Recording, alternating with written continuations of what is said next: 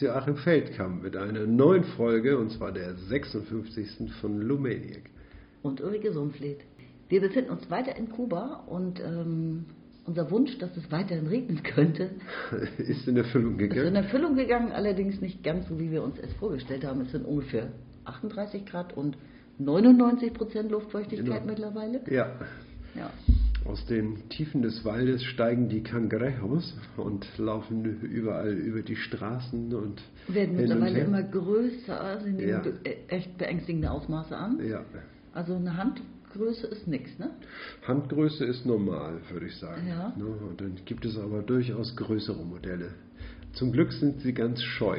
Und wenn man in ihre Nähe kommt, dann erheben sie die Scheren zum Angriff, aber sobald man sie in Ruhe lässt, äh, flitzen sie auch schon wieder davon. Wie so ein fieser kleiner Kampfroboter, finde ich. Ja, die- wirklich. Wirklich, sehen die aus, ne? Kleine ja. Kampfmaschinen, ja. Genau.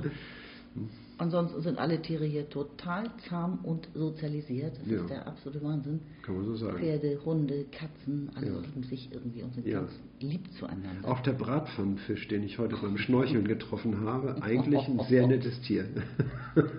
Der hatte schon die Form. Der hat, hat, hat die. Form einer Bratpfanne. Also nicht, dass er jetzt extra für die Bratpfanne gemacht Und wäre. er sah auch schon gebraten und gewürzt aus, oder? Ja, aber da waren blaue Streusel drauf. Das finde ich Ach so, okay. doch ein bisschen komisch zum Essen. Na gut, das war jetzt ein bisschen ähm, Geplänkel, wie es uns hier so geht. Das ist wohl auch schon die letzte Folge, die wir hier in Kuba machen. Das weiß ich nicht, du. Mm. Nur ein bisschen Zeit haben wir noch, 14 Tage. Knapp. Na gut, wir Ja. werden sehen. Wir sind auf jeden Fall in der zweiten Hälfte des zweiten Abschnitts des sechsten Kapitels über die Evolution Des des, Rechts Ja.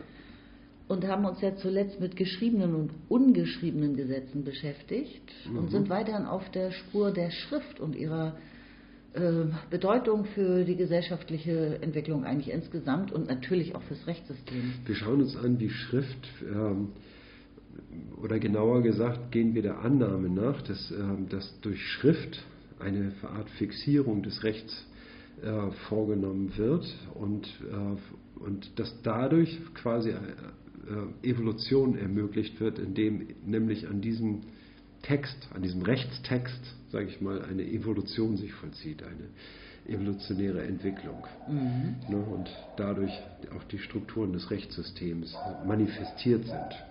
Tja, Gleichzeitig kann man die Erfindung der Schrift natürlich nicht nur auf Recht beziehen, sondern es gibt eine Menge Pre-Adaptive Advances, also Vorentwicklungen, die ähm, For- Fortschritte, die auch ähm, stattgefunden haben und, und der Rechtsent eigenständigen Rechtsentwicklung geholfen haben und sich auch sonst woanders ausgewirkt haben. Also wir Ja. haben hier auch noch das Thema Religion, damit geht es gleich los. naja, Ne? das, Und auch gesamtgesellschaftliche Entwicklung, was die Einführung der Schrift äh, bedeutet hat, es wird ja auch welche noch um, Thema. gesellschaftlichen Umwälzungen Ja. die Schrift bedeutet haben. Aber ich finde, wir steigen einfach ein in den Text. Ne? Denn was in der letzten Folge ist, das kann man ja leicht nachhören. Einfach eine Folge zurück. Ne? Und dann gehen wir einfach hier voran im Text. Ne?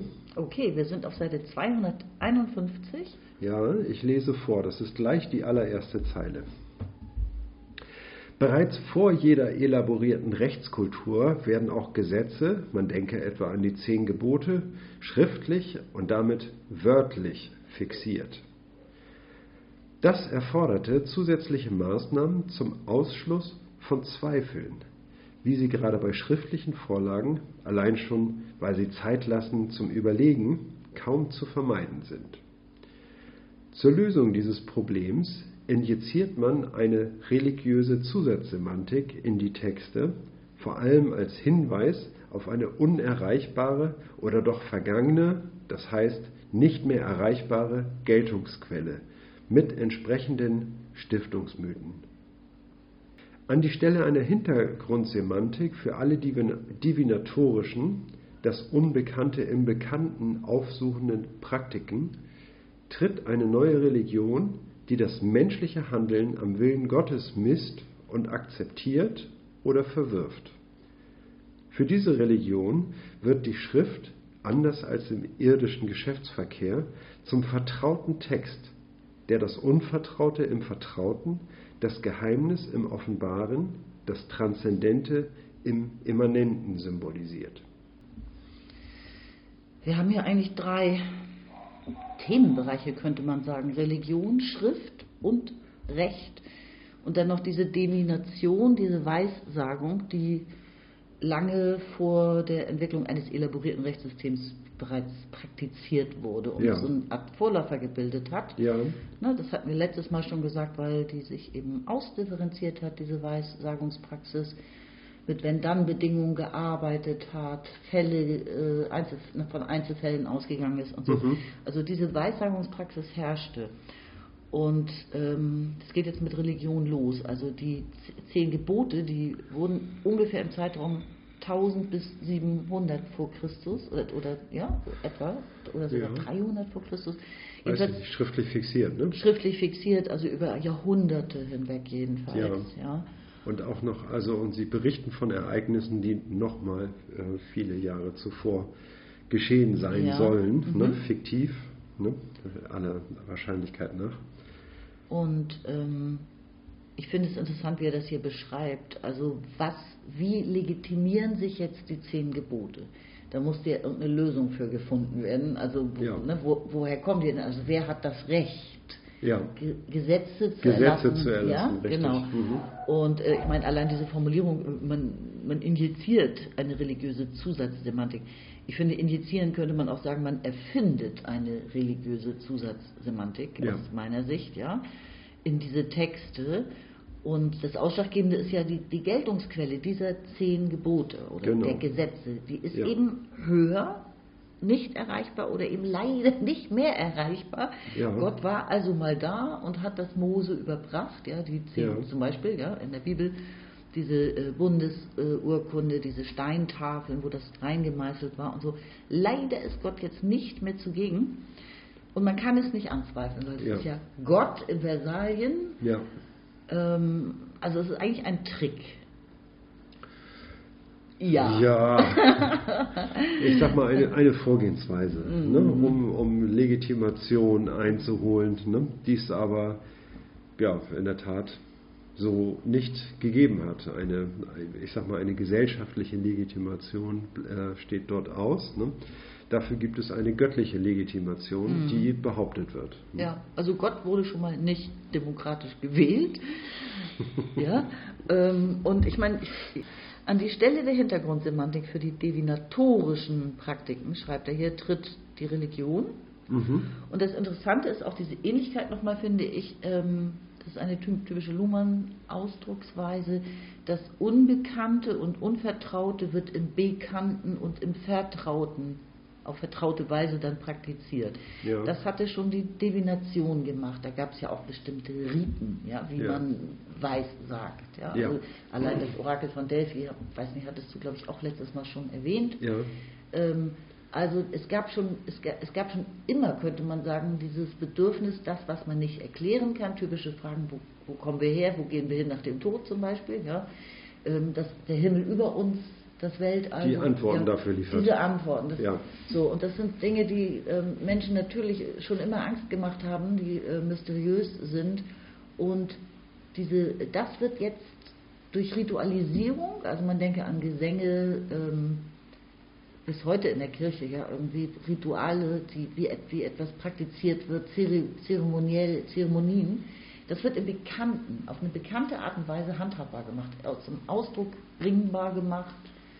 Ja, es wird erstmal in eine, ähm, in eine Erzählungsform gebracht, ne, so dass man, ähm, dass man es verstehen kann. Ne? Und dann wird die Präsenz des, ähm, dieses Überirdischen ne, wird durch, äh, durch Rituale zu etwas Immanenten, ne, das im Immanenten praktiziert wird, in die Rituale eingebunden wird, dem man huldigt. Ne?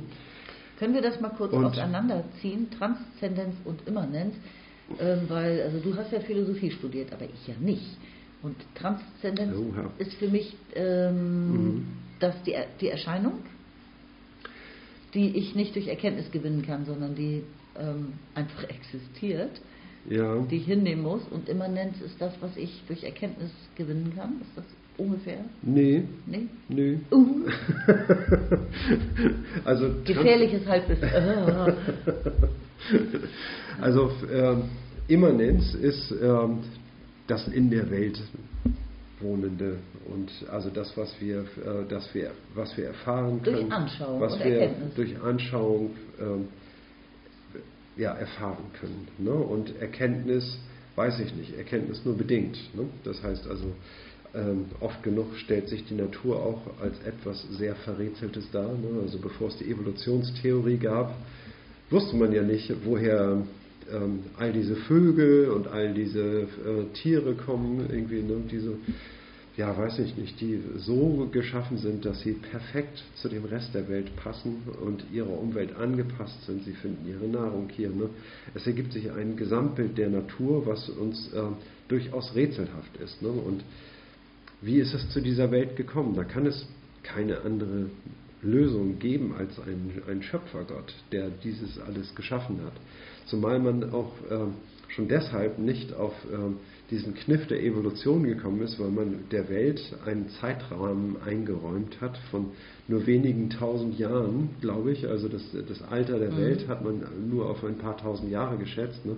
In Wirklichkeit ist es Millionen, Milliarden Jahre alt, ne? also je nachdem, äh, welche Entwicklung man in Augenschein nimmt. Ne? Aber die Evolution auf der Erde hat, äh, ist das Werk von zig Millionen Jahren ne? und in dieser Zeit kann natürlich etwas entstehen. Davon hatte man keine Ahnung, ne? aber man ist davon ausgegangen, dass diese Welt geschaffen wurde.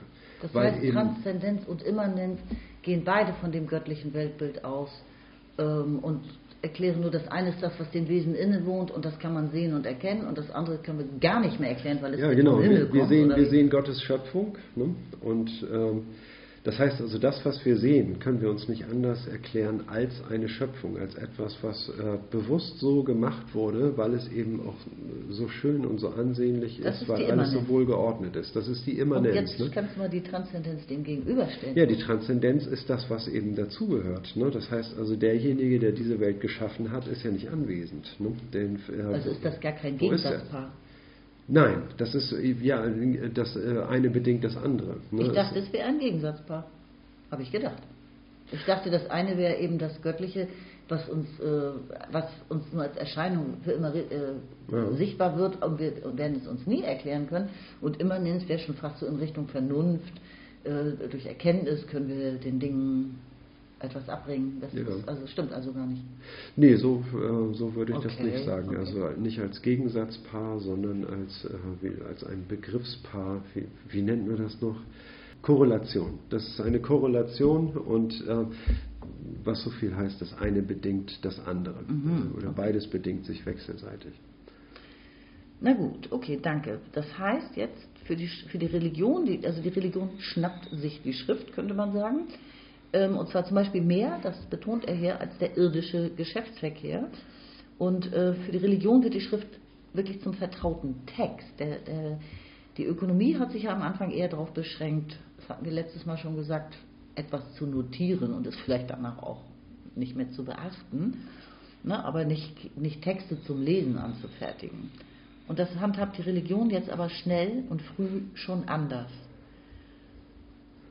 Indem sie diesen Schöpfungsmythos und die unerreichbare Geltungsquelle und das Verhältnis der Menschen zu den zehn Geboten, ja, zu ihrem Gesetz, ähm, eben, ich würde sagen, Story, per Storytelling, ähm, naja, erzählt und Weisen anbietet, Arten und Weisen, das im Vertrauten dann auch zu zelebrieren, zu performen. Ja.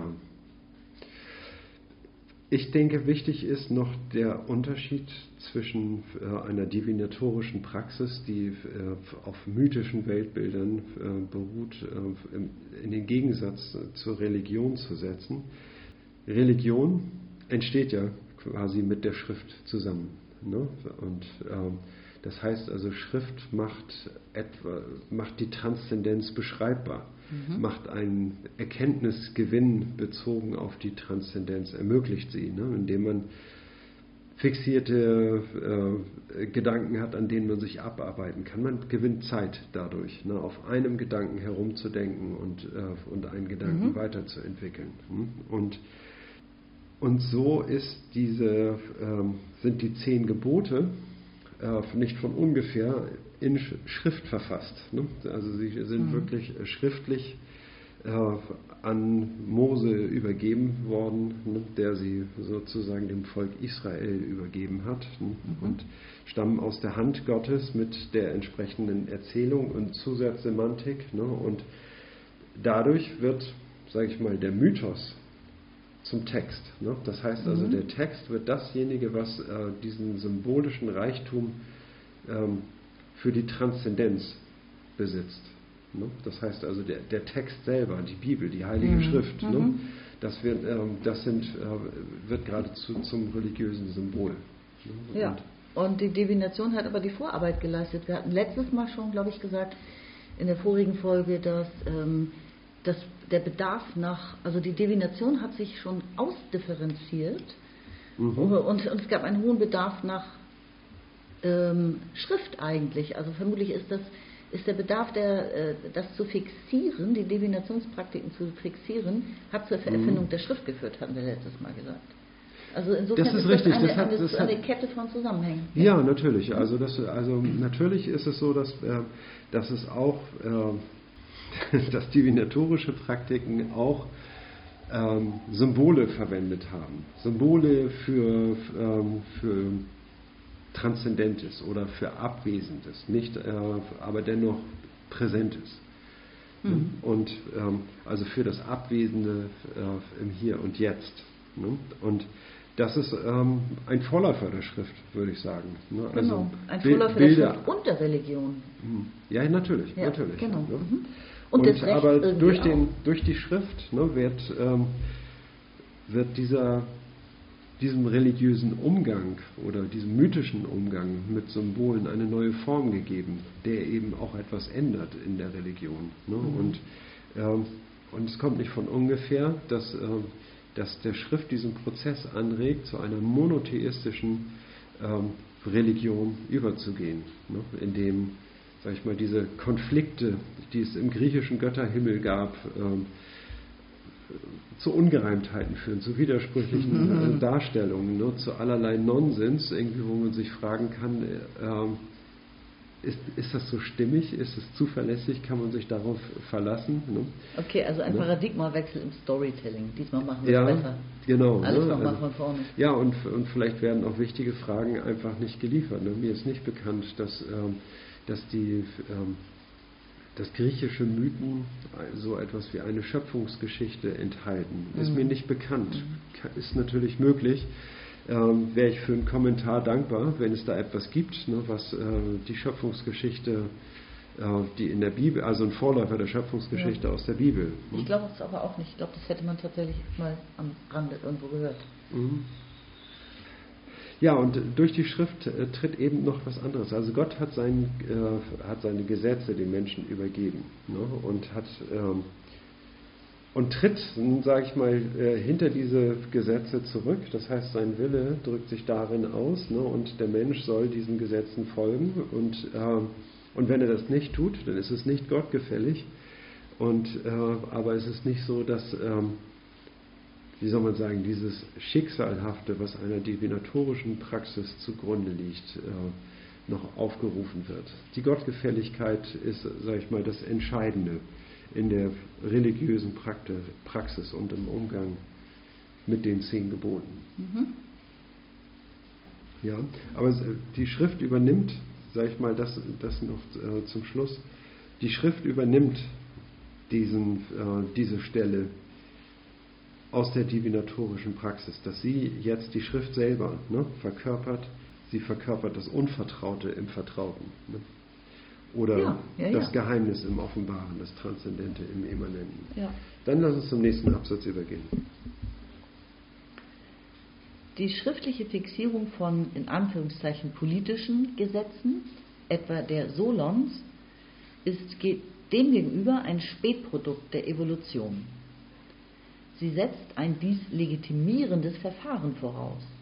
Und sie wirft all die Probleme auf, die sich daraus ergeben, dass der geschriebene Text in der Wortwahl zu eindeutig ist und deshalb das, was als Recht in Anspruch genommen wird, nicht hinreichend erfasst. Im Anschluss an die solonischen Gesetze entwickelt sich deshalb die Lehre von den Agraproi Nomoi, denen höherer Rang zugesprochen wird. Und im Anschluss daran eine lange Tradition der Suche nach, in Anführungszeichen, höherrangigen, übergesetzlichen Rechtsgrundlagen. Selbstverständlich kann von einer wie immer zu bewertenden mündlichen Überlieferung nur die Rede sein, nachdem es Schrift gibt, nachdem also die Unterscheidung schriftlich-mündlich verfügbar ist. Und insofern ist jede emphatische Betonung, jede Kanonisierung einer mündlichen Überlieferung eine historische Rückblendung der über Schrift verfügenden Gesellschaft. In Klammern, der mündliche Teil der Tora zum Beispiel, eine Rückprojektion des Talmud. So, jetzt kommt es im goldenen Zeitalter der Antike in, äh, im alten Griechenland, kommt es äh, zwischen 600 und 500 vor Christus genau. ähm, zu einer ersten Fixierung politischer Gesetze. Und zwar durch Solon. Solon ist ein, äh, ja, ist, äh, ist einerseits ist er ein äh, Kulturschaffender wohl gewesen, andererseits ist er auch ein, äh, ein politischer Anführer gewesen, ja. eine, eine geistige Größe. Und ein Rechtsgelehrter und Dichter und alles Mögliche. Ja, genau, also mit, mit vielen innovativen Ideen, unter anderem dieser Idee, dass alle Gesetze ähm, in Schriftform niedergeschrieben mhm. werden sollten und, ähm, und dann zeitübergreifend äh, Gültigkeit erlangen sollen. Mhm. Ne? Das heißt also, das ist das erste Mal, dass äh, diese Forderung laut ausgesprochen wird, soweit ja. ich weiß. Mhm. Und dann war es ja auch noch ein sehr sympathischer Kerl, wie wir heute sagen würden. Ja. Was hattest du da herausgefunden? Du hattest kurz nachgelesen. Was hat er gemacht, nachdem er alle ja. seine Forderungen aufgeschrieben ja, hat? Ja, nachdem er seine, seine politischen Reformen umgesetzt hatte und, äh, und Griechenland eigentlich von ihm erwartet hat, dass er nun an der Spitze des Staates stehen bleibt und, äh, und die Macht weiterhin verkörpert, hat er äh, sein Form, Reformwerk als abgeschlossen betrachtet und hat sich äh, zurückgezogen und auf Reisen begeben. Ne? Ja. So Wikipedia. Und hat, hat, dem griechischen Volk gesagt, ihr seid die Bürger dieses Staates, genau. macht mal. Ja, genau. Jetzt übernehmt, müsst ihr das Ruder übernehmen. So, ne? Also er hat befürchtet, wenn ich jetzt hier auf diesem Thron sitzen bleibe, ne, dann äh, hat alles nichts gebracht. Ne? Also er hat sich dann zu, tatsächlich zurückgezogen und, äh, und die Macht, sag ich mal, der Polis überlassen. Also eine no, der Selbstverwaltung. Starker Typ, würde man, könnte ja. man heute sagen. No, also er sagte, jeder, jeder Bürger Griechenlands muss politische Verantwortung mit übernehmen. Alle müssen politische, das ist eine seiner Forderungen gewesen. Wie, wie modern das klingt, oder? Ja, hochmodern. Das klingt ja nach jemandem, der es gestern gesagt ja, ja. haben könnte. Platon hat, äh, Platon hat später gelebt irgendwie und, äh, und zu seiner Zeit hat Solon als einer der sieben Weisen gegolten ne, und Platon hat mit größter Hochachtung von Solon gesprochen und ähm, hat ihn ähm, als den weisesten der sieben Weisen mhm. verehrt. Mhm. Und dennoch gab es ja ein Problem, wenn ich was sagen darf. Mhm. Und zwar, wie legitimiert man das jetzt wieder? Ja, das, also dieses, äh, Luhmann schreibt ja, das, das, es gibt Probleme deswegen, weil der Text, in dem Solon sich jetzt ja, ja. getummelt hat, in der, in der Wortwahl ist der ja extrem eindeutig. Und gerade im Hinblick darauf, was kann jetzt als Recht in Anspruch genommen werden, mhm war wohl auch Solons Text nicht ausgereift genug. Also auch er war ja nicht demokratisch legitimiert, wie man heute sagen würde. Ja. Und man landet immer wieder an diesem Punkt der Legitimation. Ja? Also wie legitimiert mhm. sich das Recht selbst? Wer hat das Recht, das Recht zu Ich würde sagen, dass das, also das eine ist die Legitimation, ne? die ja. durch zum Beispiel äh, durch die Wahl des Volkes getroffen mhm. werden kann. Ne? Dadurch wird eine, eine Regierung legitimiert als Gesetzgeber und, äh, und ähm, also das eine ist die ähm, Legitimationspraxis. Ne? Mhm. Das andere ist jetzt die Eindeutigkeit, äh, mit der Gesetze verfasst werden. Ne? Das heißt also in dieser schriftlichen Form liegen Gesetze äh, jetzt vor und sagen genau das, was sie sagen. Und diese Eindeutigkeit von genau dem, was sie sagen, ist unter Umständen nicht hinreichend Mhm. und abstrakt genug, ne, um, ähm, Okay. um das Recht, äh, was darin liegt, auch in anderen Situationen zum Ausdruck zu bringen. Okay. Also auf jeden Fall hatte es Schwächen, wenn ich es mal ganz allgemein sagen darf. Aber sicher. Und ähm, es wurde also, äh, es hat eine Weiterentwicklungspraxis eingesetzt im Anschluss. Ja. Äh, die Lehre von den Agrapoinomoi oder Ag ich würde sagen ag agraphoi. Agrapoinomoi. Ne? Also A ist Alpha Privativum, ist Negation. Ne?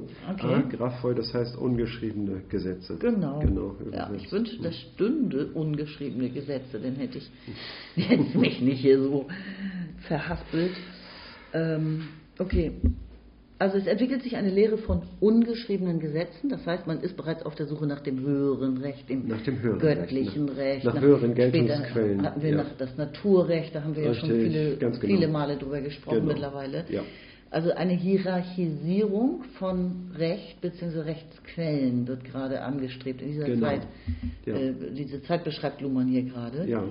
Ähm, das hat ja zu allerlei Tüdelüt geführt, wie wir wissen. Na, Moment, Moment. Also ich sehe darin eigentlich, dass, ähm, also dass nachdem dieser Startschuss gefallen ist, Ja. ne, setzt eine Entwicklung ein, Ja. ne, die, ähm, die zu diesem Rechtssystem hingeführt hat. Ne, und dass diese Fragen auftreten nach Rechtsquellen, Mhm. ne, zeigt es ganz deutlich. Ne? Das heißt also, dass eine, dass die Suche da begonnen hat. Ne? Das ist jetzt, das hört sich jetzt so an, als wenn die Schriftform ja nicht so ganz geeignet ist. Nee, das Nein, auf gar keinen sie, Fall sagen. sie ist genau die Form, Mhm. äh, die es braucht, ne, um wir, dem Recht eine Fixierung zu verschaffen und äh, dann ausgehend von, von einem fixierten Recht irgendwie dieses dann sukzessive zu verbessern, zu Mhm. modifizieren, nach weiteren Rechtsquellen zu suchen, zu hinterfragen und so. Ne? Und dieser Prozess ist hier in Gang gekommen. Das mag sich irgendwie zwar erstmal wie ein Nachteil der Schriftform von Gesetzen anhören, ne? ist aber, ähm, führt aber letztlich dann zum funktional ausdifferenzierten Recht, ne? wenn wir diesen Faden Naja, weiterverfolgen. klar.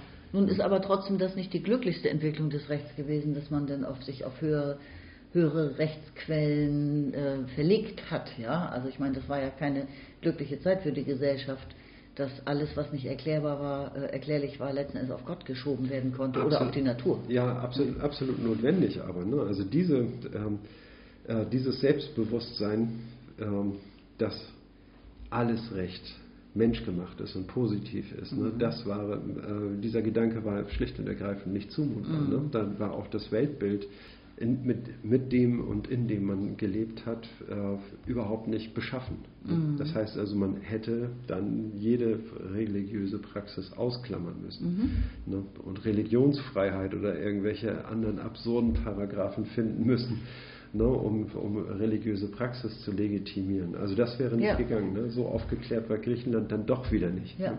das ist eine gute Überleitung, ein gutes Stichwort zu dem nächsten Absatz. Wir sind zwar noch nicht durch, aber es muss ich jetzt an dieser Stelle loswerden.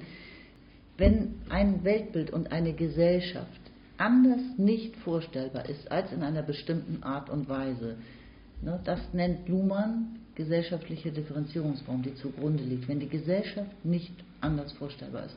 Ja, also Luhmann bezieht es auf Differenzierungsform, aber es bezieht sich eigentlich auf das gesamte Weltbild. Also Ja. wenn man die Vorstellung hat, nur Gott kann die Welt geschaffen haben und niemand zweifelt daran, Mhm. ne, dann gehört das eben zum Verständnis auch der zugrunde liegenden gesellschaftlichen Differenzierungsform Ja, dazu. absolut richtig. Ja. Ne? Aber vorher kommt hier noch ein kleiner Einschub von ihm, dass man sich auch selbst verorten muss bei dem, was wir hier treiben, zum Beispiel. Also mit der mündlichen und schriftlichen Genau. Tradition. Ja. Ich glaube, das ist nur, also wenn irgendwo betont werden sollte, dass etwas mündlich überliefert ist, ne, denn äh, das ist rein logisch. Und diese, diese Differenz Mhm. mündlich-schriftlich gab es natürlich vorher noch gar nicht. Ne. Wenn es noch keine Schrift gab, irgendwie braucht man auch nicht zu betonen, dass, äh, dass es mündlich überliefert ist. Ne.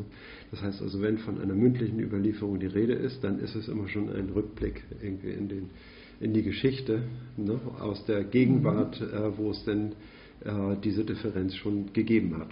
Also, Na gut, aber ich meine, findest du das so selbstverständlich, dass man sich das auch heute, auch jetzt, jederzeit immer wieder klar machen muss, finde ich jetzt gar nicht so irre selbstverständlich. Ne? Also alles, Ja. was wir über die orale Kultur wissen können, wissen wir ja eigentlich dann doch nur anhand von Texten, weil es Texte ja die Differenz indirekt oder direkt mehr oder weniger dann thematisiert haben.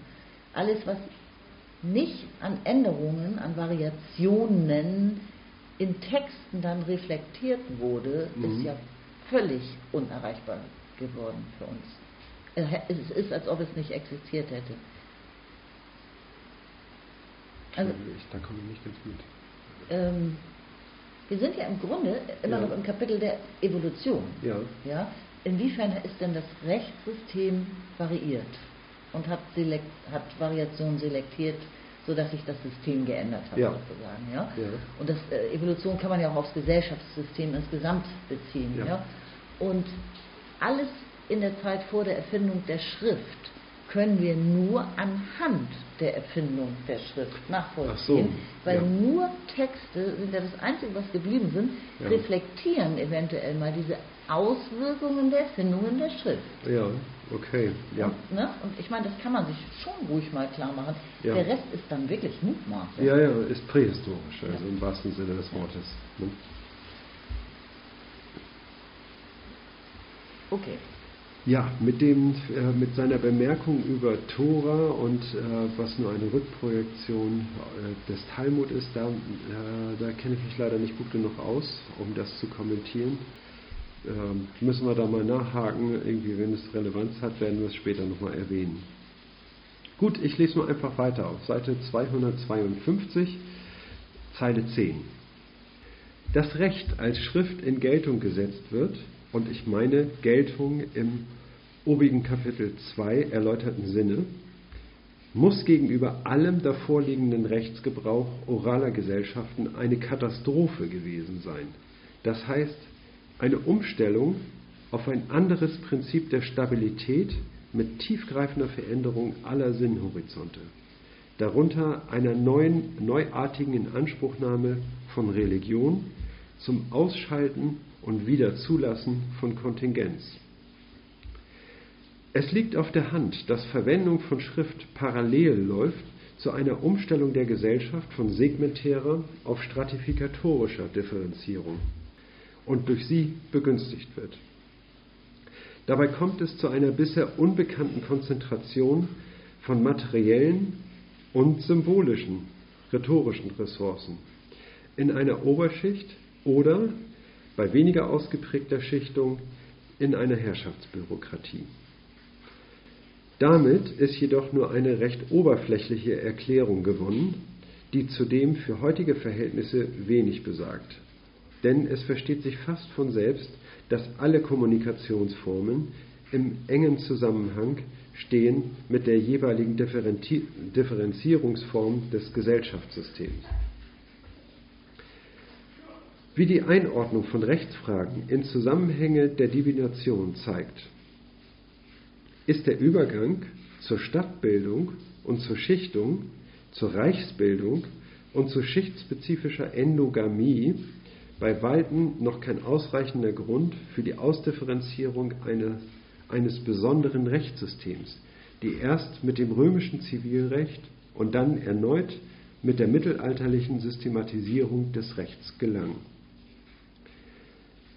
Aber wenn Schrift in leicht fasslicher, phonetischer, alphabetischer Form zur Verfügung steht und nur dann ist das Medium geschaffen, innerhalb dessen Rechtstexte gegen andere Textarten differenziert werden können.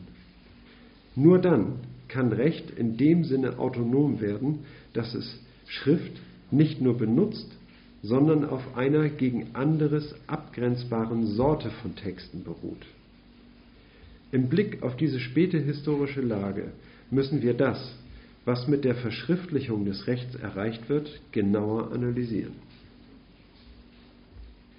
Also dieser Abschnitt, vor allem alles, was auf der linken Seite steht, auf Seite 252, ist im Grunde eine Zusammenfassung von Gesellschaft der Gesellschaft Band 2 sind ungefähr vier Kapitel. Mhm. Alles über gesellschaftliche Differenzierungsformen an sich, stratifiziert, also ähm, segmentäre Gesellschaften, stratifizierte Gesellschaften, Reichsbildung, der Begriff der Katastrophe. Und dann funktional differenziert. Stadt, das, das gehört Stadtbildung, Schichtung, Reichsbildung, Endogamie. Also diese ganzen Sachen, da hat Luhmann sehr lange äh, Abschnitte zugeschrieben. Und das ist hier extrem verkürzt. Er benutzt ja den Begriff der Katastrophe. Ne? Damit fängt dieser Absatz ja an hier. Mhm. Ne? Und das ist halt ein Fachbegriff, ein soziologischer Begriff dafür, wenn eine gesellschaftliche Differenzierungsform um, also sich ändert. Ja. Das ist ja grundlegend, ändern. grundlegend ändern. Ja. Das ist ja gar nicht so oft geschehen in der Menschheitsgeschichte. Also wir ja. wissen ja nur von irgendetwas, was noch vor der segmentären Gesellschaft war. Mhm. Ja, das dafür haben wir nicht mal wirklich einen Differenzierungsbegriff. Mhm. Also dann haben wir die segmentäre Gesellschaftsform, Geschichte differenziert nach Familienstämmen und Verbänden mit relativ gleichwertigen Einheiten. Das ist das Entscheidende. Und durch die Einführung und vor allem durch die Verwendung von Schrift, sagt er, ist es begünstigt worden, dass sich die Gesamtgesellschaft, die zugrunde liegende Differenzierungsform geändert hat und es ist in eine stratifikatorische Differenzierung umgekippt, die, man könnte sagen, gezweiteilt war. Eine, eine Elite, ja, ähm, in, bei Reichen spricht man dann eher von ähm, bürokratische Elite oder sowas? Das nennt er bei, äh, bei weniger stark ausdifferenzierten Schichten. Genau, aber ähm, nennt er das irgendwie eine äh, Herrschaftsbürokratie. Herrschaftsbürokratie, genau, das hat er auch über äh, das chinesische Reich öfter geschrieben. Diese, diese Bürokratie ist in Reichen häufig ja. sehr groß. So. Also auf jeden Fall, es kommt in eine Zweiteilung, Zweischichtung und auch im Grunde zwei Klassenrechtsgesellschaft. Mhm. Ja.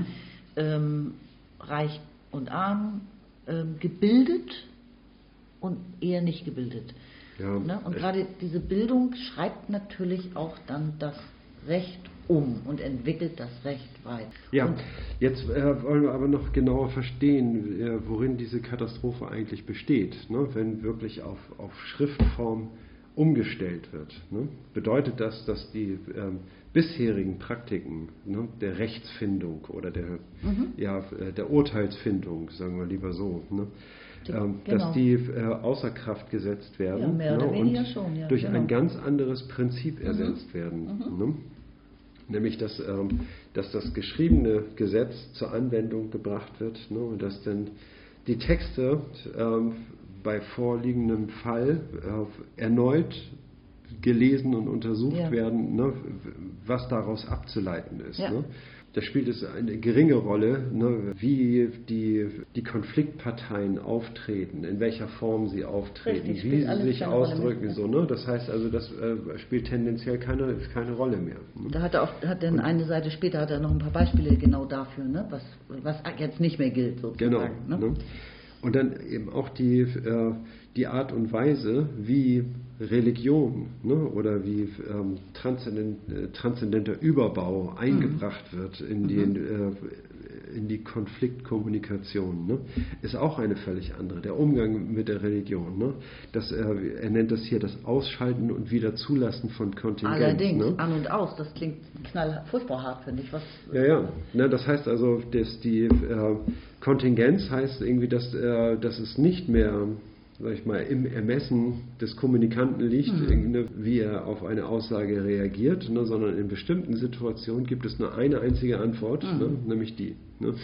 Genau, also ich meine, das ist doch alles eine Katastrophe. Plötzlich hast du religiös zu sein und zu glauben. Genau.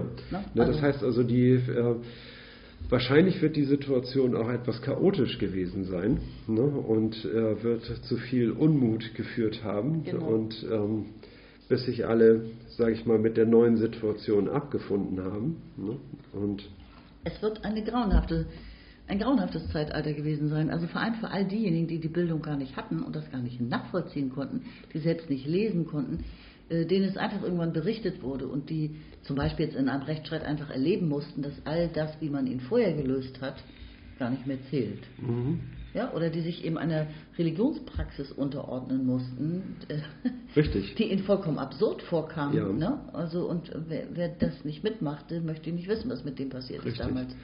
Genau, ne, das äh, ist ein wichtiger Aspekt wahrscheinlich. Ne? Also äh, damals in Rom ist es auch gängige Praxis gewesen, dass in einem Rechtsstreit oft äh, ein, ein Glaubensbekenntnis abverlangt wurde ne? und bestimmten Göttern äh, zu huldigen war ne? und dann, ob man will oder nicht. Ne? Das ist keine freiwillige Entscheidung, ne? nur unter dieser Voraussetzung, ne, das äh, Verfahren ähm, zugunsten einer Person abschließbar gewesen, ne? indem man ähm, wie nennt man das noch, ein Treueschwur, ein Treueeid, mhm, ja. irgendwie, ne, auf, einen, auf die An Anerkennung bestimmter Götzen, auch ja. an dem, dem Abschwören anderer Götzen äh, eingefordert wurde. Okay, ne? und bis heute muss man die Hand auf die Bibel legen. Äh, in, ja? in manchen Ländern, in, manchen ne? Ländern, in Deutschland nicht mehr. Ne? Und ich habe also heute auch gelesen, dass dieses So wahr mir Gott helfe ist aus dem deutschen Gerichtssälen ja auch verschwunden. Ne? Die Säkularisierung schreitet rasant voran. Eben gelesen. Mhm. Äh, von Informationsdienst der Wissenschaft, eine neue ja. Studie, auch ja. unter anderem in den USA und Italien. Mhm. Und zwar rasant. Da muss ich mhm. doch mal das R rollen lassen hier. Mhm. Also noch stärker als je gedacht. Ähm, um mal ganz kurz diese paar tausend Jahre hier äh, in die Gegenwart zu flutschen. Okay, also es war eine Katastrophe und, ähm, und trotzdem ist das alles so, wie es passiert ist. Es hat der Rechtsentwicklung stark geholfen, mhm. aber kann immer noch nicht erklären, wie es zur Ausbildung eines ausdifferenzierten Rechtssystems kam.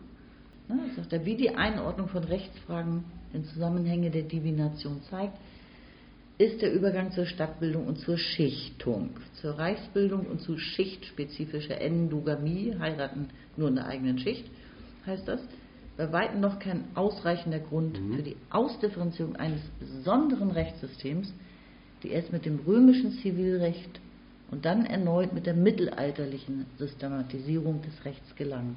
Aber, sagt er jetzt, warum ist es, was ist damit gelungen mit der Schrift, die jetzt, sie liegt jetzt in einer leicht fasslichen Form vor, phonetisiert, alphabetisiert, und damit ist ein Medium geschaffen, und der Rechtstext kann jetzt gegen andere Textarten in Stellung gebracht werden, differenziert werden, abgegrenzt werden. Und das ist natürlich. Er kann, er, er muss abgegrenzt werden. Er muss abgegrenzt werden, genau. Ja, er, aber er kann auch, also vorher konnte er es ja nicht ohne Textbaum.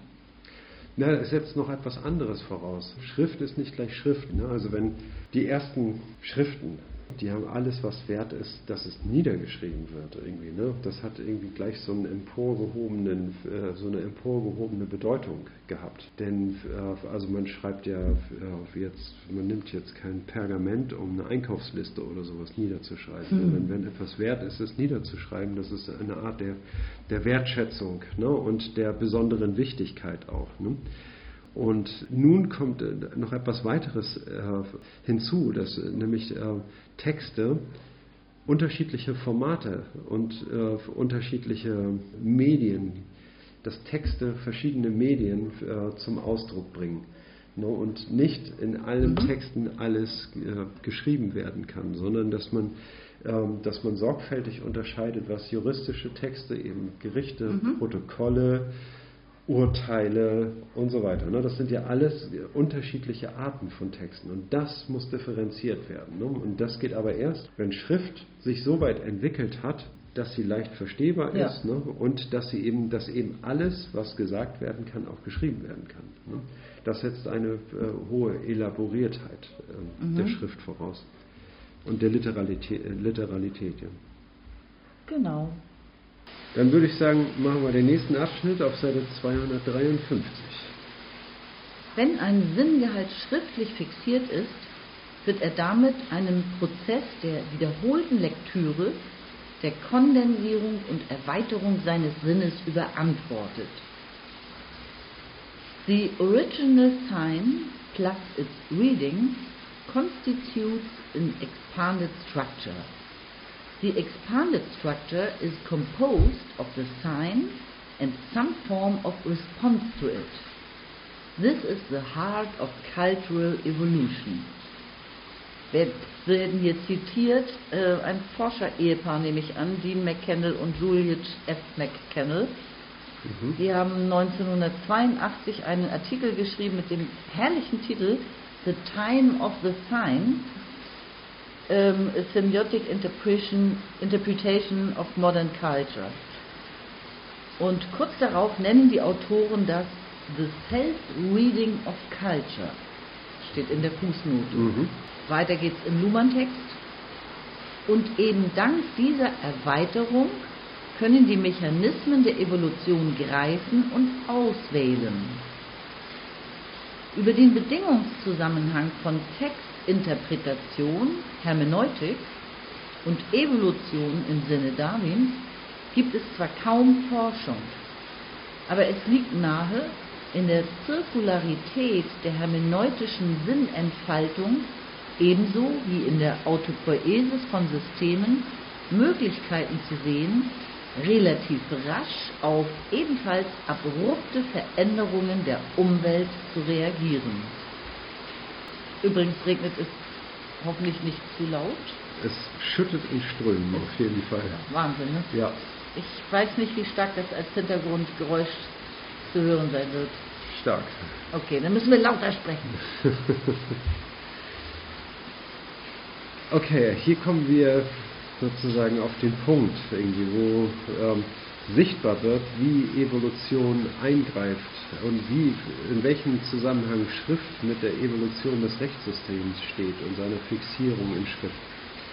Und zwar dadurch, dass, der, dass Sinngehalte schriftlich fixiert werden, werden sie quasi konserviert, sie werden zeitlich beständig gemacht und ermöglichen ein, eine wiederholte Lektüre eine, äh, oder eine fortlaufende Lektüre und ähm, eröffnen dadurch immer wieder neue Sinngehalte an zu kondensieren, wie Luhmann das nennt. Das heißt also, ähm, neue Gedanken in die Überlegungen einzuführen, Texte anders zu interpretieren und ähm, die Absichten, sag ich mal, des, des Autoren anders zu interpretieren und auf, äh, auf neue äh, Darstellungen zu kommen, um später irgendwann diese Texte zu überarbeiten und dadurch Nachfolgeversionen zu ersetzen. Da genau setzt der Haken der Evolution an. Genau, also Mhm. das Key Mega-Keyword ist jetzt Interpretationen, oder? Würde ich sagen, ja. Genau. Und da nennt er auch nochmal Hermeneutik als eine Lehre von der Interpretation, der, wie man Texte interpretieren kann, auslegen kann, eine Ja, Auslegungslehre.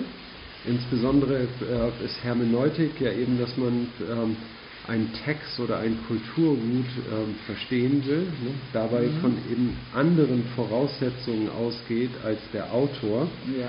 zwangsläufig, und sich dann sukzessive an diesen Text heranarbeitet, indem man seine Voraussetzungen, von denen man ursprünglich mal ausgegangen ist, revidiert und durch ähm, eine verbesserte Version ersetzt. Man nennt es so einen hermeneutischen Zirkel, in dem man sich bewegt, ne? wobei es eben Wobei man eben davon ausgehen kann, dass dieser hermeneutische Zirkel eher sowas wie eine Spirale sein soll, ne, der aber auch niemals in der Mitte angelangt, irgendwie, also bei der Intention des Autoren, dieser Punkt wird wahrscheinlich nie erreicht werden. Und wenn, dann ist es auch nur ein fiktives Ereignis, kann ja nur eine Annahme sein. Ne? Man kann den Text eben doch noch anders interpretieren. Ne? Und ähm, Also der Zirkel durchzieht sich auch nur auf die Interpretation, ist richtig? Äh, ja, richtig. Also dieser Begriff der Hermeneutik äh, ist ähm, so angesetzt, dass er äh, die Textinterpretation insbesondere meint. Oder? Ja, weil ähm, dass ähm, man Thesen, Annahmen, von denen man ausgeht, ähm, zu einem späteren Zeitpunkt nochmal überarbeitet oder revidiert oder anzweifelt und so. Ja. Das trifft ja bei dem Autoren eigentlich genauso zu. Deswegen frage ich nochmal nach. ja, ja. ja, Also ja. nicht nur bei dem Interpreten, Genau. sondern beim Autoren eigentlich auch. Ne? Aber Also hermeneutischer Zirkel ist eben dieser Textinterpretationszirkel sozusagen. Genau, Mhm. ja. Ne? Und dieser Prozess, der kann natürlich erst einsetzen, wenn das äh, gesprochene Wort aufgeschrieben ist und wiederholt rezipiert werden kann. Ne? Erst dann, sage ich mal, kann man sich äh, daran machen und ähm, mit und sich heranarbeiten an die an die Intention ne? des, ähm, des Autoren oder an die Intention des Textes, ne? je nachdem, wie man rangeht Ja. an den Text. Und das, diese Art der Interpretation bietet ihm die Möglichkeit, relativ rasch auf genauso abrupte Veränderungen der Umwelt zu reagieren. Das heißt, hier sind wir wieder beim Stichwort Evolution. Es geht ja darum, Veränderungen auch zu markieren in Rechtstexten, in, in Rechtssystem. Genau, ne? ja. Also diese Veränderungen sind eben auch markiert in Interpretationen. Genau, und wenn sich eben spontane Änderungen ergeben, also Situationen entstehen, die nicht vorhergesehen waren, ne, dann kann man mit diesem hermeneutischen Verfahren natürlich auch darauf reagieren. Ne, oder sie geben Anlass dafür, äh, Texte neu zu interpretieren. Okay, aber dann addiert sich das doch eigentlich hinzu, oder? Weil ich meine, Veränderungen, Variation und Selektion im Rechtssystem kann man ja an den Texten selbst auch sehen, an Rechtstexten, plus an ihren Interpretationen. Wir gehen ja davon aus, wir wollen Variation und Selektion. Mhm. Also das heißt, in den Veränderungen der, Veränderung der Struktur wollen wir im Rechtssystem nachweisen. Ja, Wir sind auf Textebene. Und jetzt sind wir plötzlich bei der Interpretation von Texten gelandet. Aber das, naja, also im Grunde genommen ist, ist ja ähm, die Situation die, wenn Texte sind ja quasi tot, ne? also wenn, jedenfalls in ihrer äh, physischen Erscheinungsform, ne? sind, verändern sie sich ja nicht. Ne? Also die evoluieren bestimmt nicht. Ne? Sondern ne, w- was evoluiert, sind die zum Ausdruck gebrachten Sinnengehalte, die in der Kommunikation aktualisiert die Variation und Selektion in den Strukturen so. des Rechtssystems erkennt man doch aber bitte nicht nur in der Interpretation, sondern der Text, Rechtstext Ja, ja. selber kann doch auch variieren. Es kann doch durch mündliche Kommunikation dazu gekommen sein, dass ein Rechtstext variiert. Davon kann man ausgehen, aber äh, der Text variiert auch. Ne?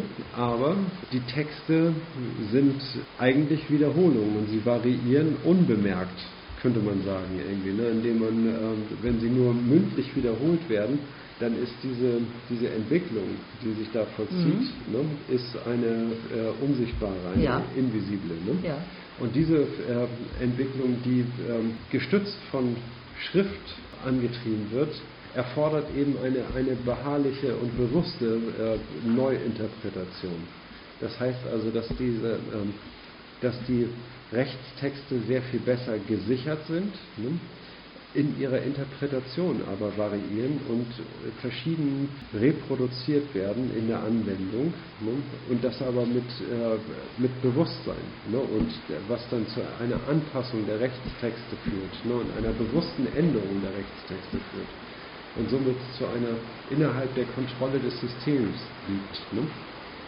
Also wenn, wenn Texte zufällig variieren, weil sie mündlich falsch überliefert sind, dann ist es auch eine Entwicklung, sage ich mal, des äh, Rechtssystems, aber nicht unbedingt eine evolutionäre Weiterentwicklung, sondern möglicherweise eine situativ geschuldete Verfälschung beruht dann nicht auf der Aktivität des Systems, sondern auf der, ja, auf der Nachlässigkeit, sage ich mal, ähm, der Kommunikanten ne, oder der, auf, den, auf der Vergesslichkeit der Kommunikanten. Ne? Schon, gar keinen Einspruch oder so, aber eins verstehe ich nicht. Ich, ähm, Rechtsgelehrte diskutieren einen Fall und ähm, weichen, also machen einen, einen, sagen, nee, so einen vorliegenden Fall gab es noch nicht, wir, es gibt ein ganz anderes Urteil, wir beurteilen das so und so und variieren in einer Anwendung eines Urteils. Es gibt keine Zeugen dafür, es ist nicht vertextlicht worden, aber in dem Urteil steht es dann drin. Hier gibt es dann Also eine Variation. eine Transferleistung. Also gehst du jetzt Das davon aus, dass es in, einer, äh, in einem mündlich gestützten Rechtssystem, also wo, wo es noch keine schriftliche äh, Nee. Niederlegung des Rechts gibt? Nee, ich gehe davon aus, es gibt ein, äh, eine zunehmende Textualisierung, aber ich meine, selbst heute ist es doch der Fall, ein Kreis von Fachexperten diskutiert, Ja. ja, und dann wird, wird das Ergebnis verschriftlicht und darin findet eine Variation statt. Die, ähm, ähm, man hat sich entschieden, etwas anders zu betrachten als vorher. Ja, Etwas- natürlich, ja. Das, Das, ist das doch ist ein ganz eine- normaler Fall. Das ist ja, das ist eine, durch Interpretation, aber das, ähm, des das Textes. nennst Das heißt auch also, schon Interpretation. Nein, die, Ach so, die Interpretation, okay. ich sehe sozusagen die Interpretation darin, dass derselbe Rechtstext gelesen wird im Hinblick auf einen vorliegenden Fall Okay. ne, und dann ähm, im Hinblick auf diesen Fall interpretiert werden muss. Ne? Das Okay. ist die Standardsituation. Okay, da bin ich dann äh, sind wir nämlich in zeitlich gut, dass wir darüber geredet haben, in zwei verschiedenen ähm, Zeitebenen gewesen. Mhm.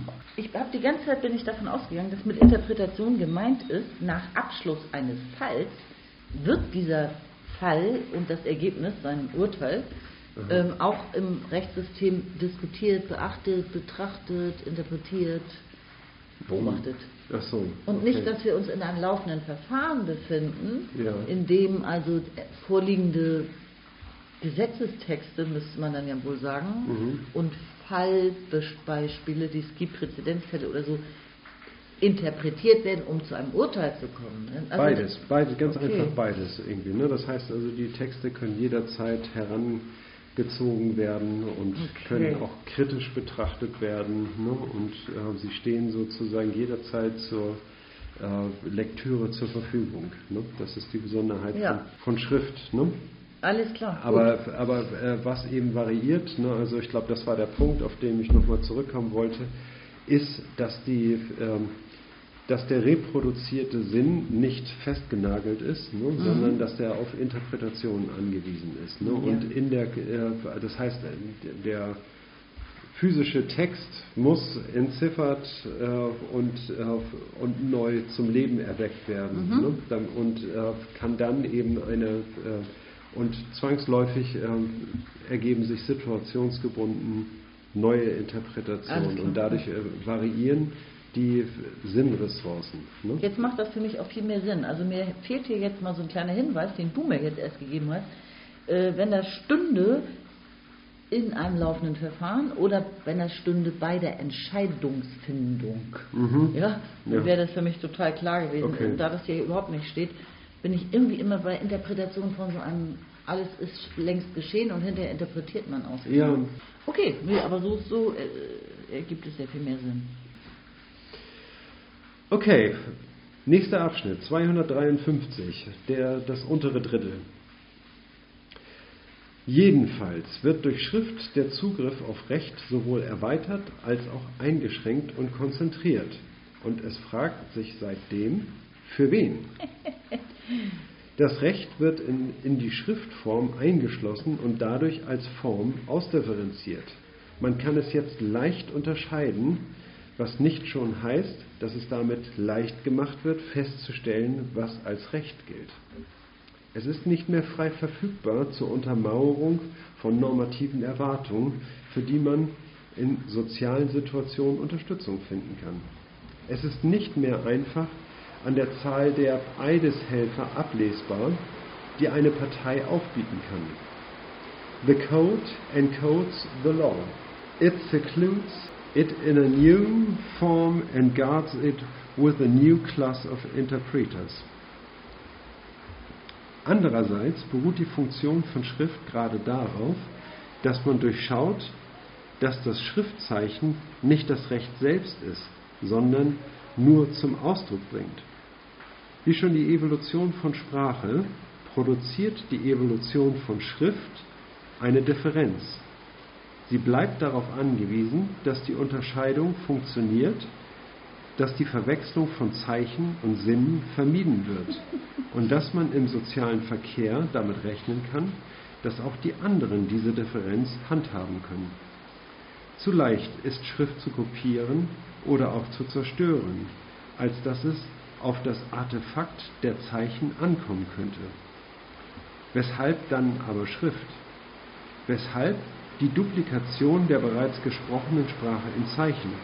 Oder genauer gefragt, worin liegt der in schriftlicher und mündlicher Kommunikation stabilisierte Eigenwert dieser Differenz?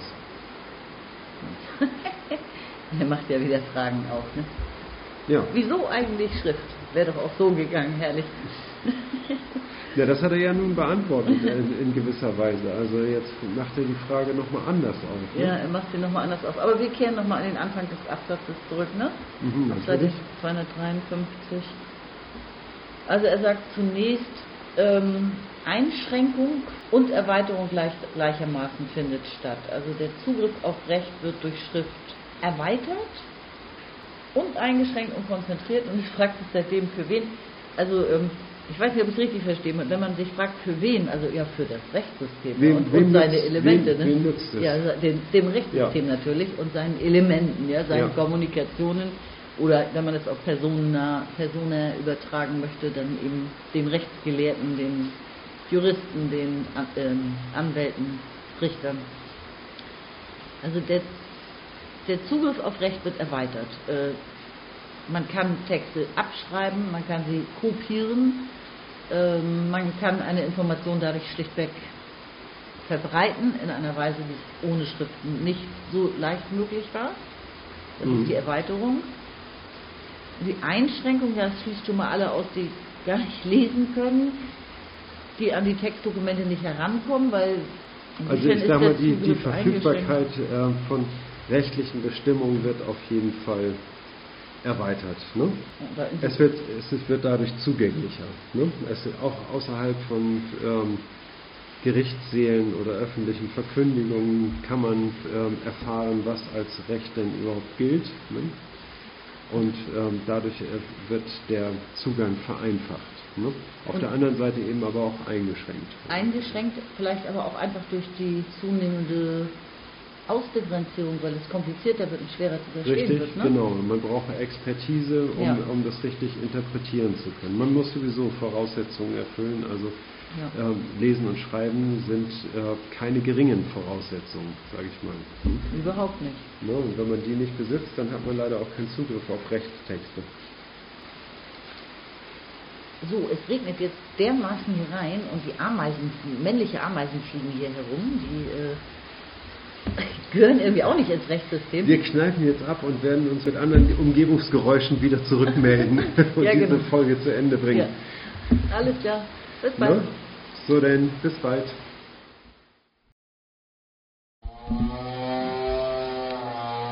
Also ab jetzt in deutlich ruhigerer Atmosphäre. Ja. Wir müssen nur noch ein paar Minuten warten. Bis der Typ mit seiner Mofa da draußen fertig ist. Wollten- Wir wollten den Anschluss jetzt hier kriegen.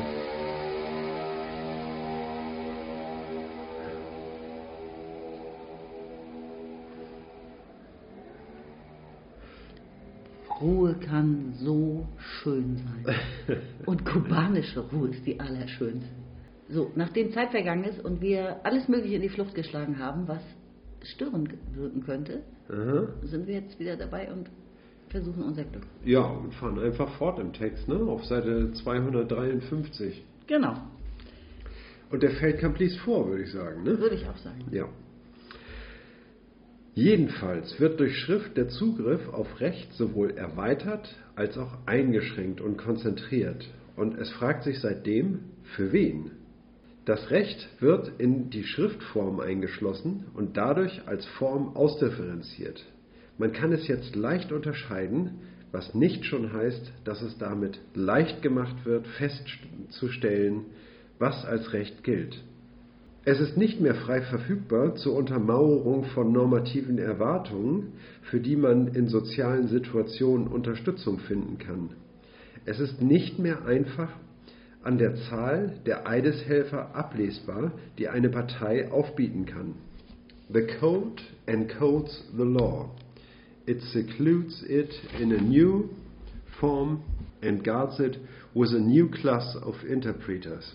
Andererseits beruht die Funktion von Schrift gerade darauf, dass man durchschaut, dass das Schriftzeichen nicht das Recht selbst ist, sondern, nur zum, sondern es nur zum Ausdruck bringt. Wie schon die Evolution von Sprache produziert die Evolution von Schrift eine Differenz. Sie bleibt darauf angewiesen, dass die Unterscheidung funktioniert, dass die Verwechslung von Zeichen und Sinn vermieden wird und dass man im sozialen Verkehr damit rechnen kann, dass auch die anderen diese Differenz handhaben können. Zu leicht ist Schrift zu kopieren oder auch zu zerstören, als dass es auf das Artefakt der Zeichen ankommen könnte. Weshalb dann aber Schrift? Weshalb die Duplikation der bereits gesprochenen Sprache in Zeichen? Oder genauer gefragt, worin liegt der in schriftlicher und mündlicher Kommunikation stabilisierte Eigenwert dieser Differenz. Da schreibt er, er schreibt, dass der Zugriff auf Recht durch Schrift einerseits erweitert wird, aber auch auf der anderen Seite eingeschränkt wird.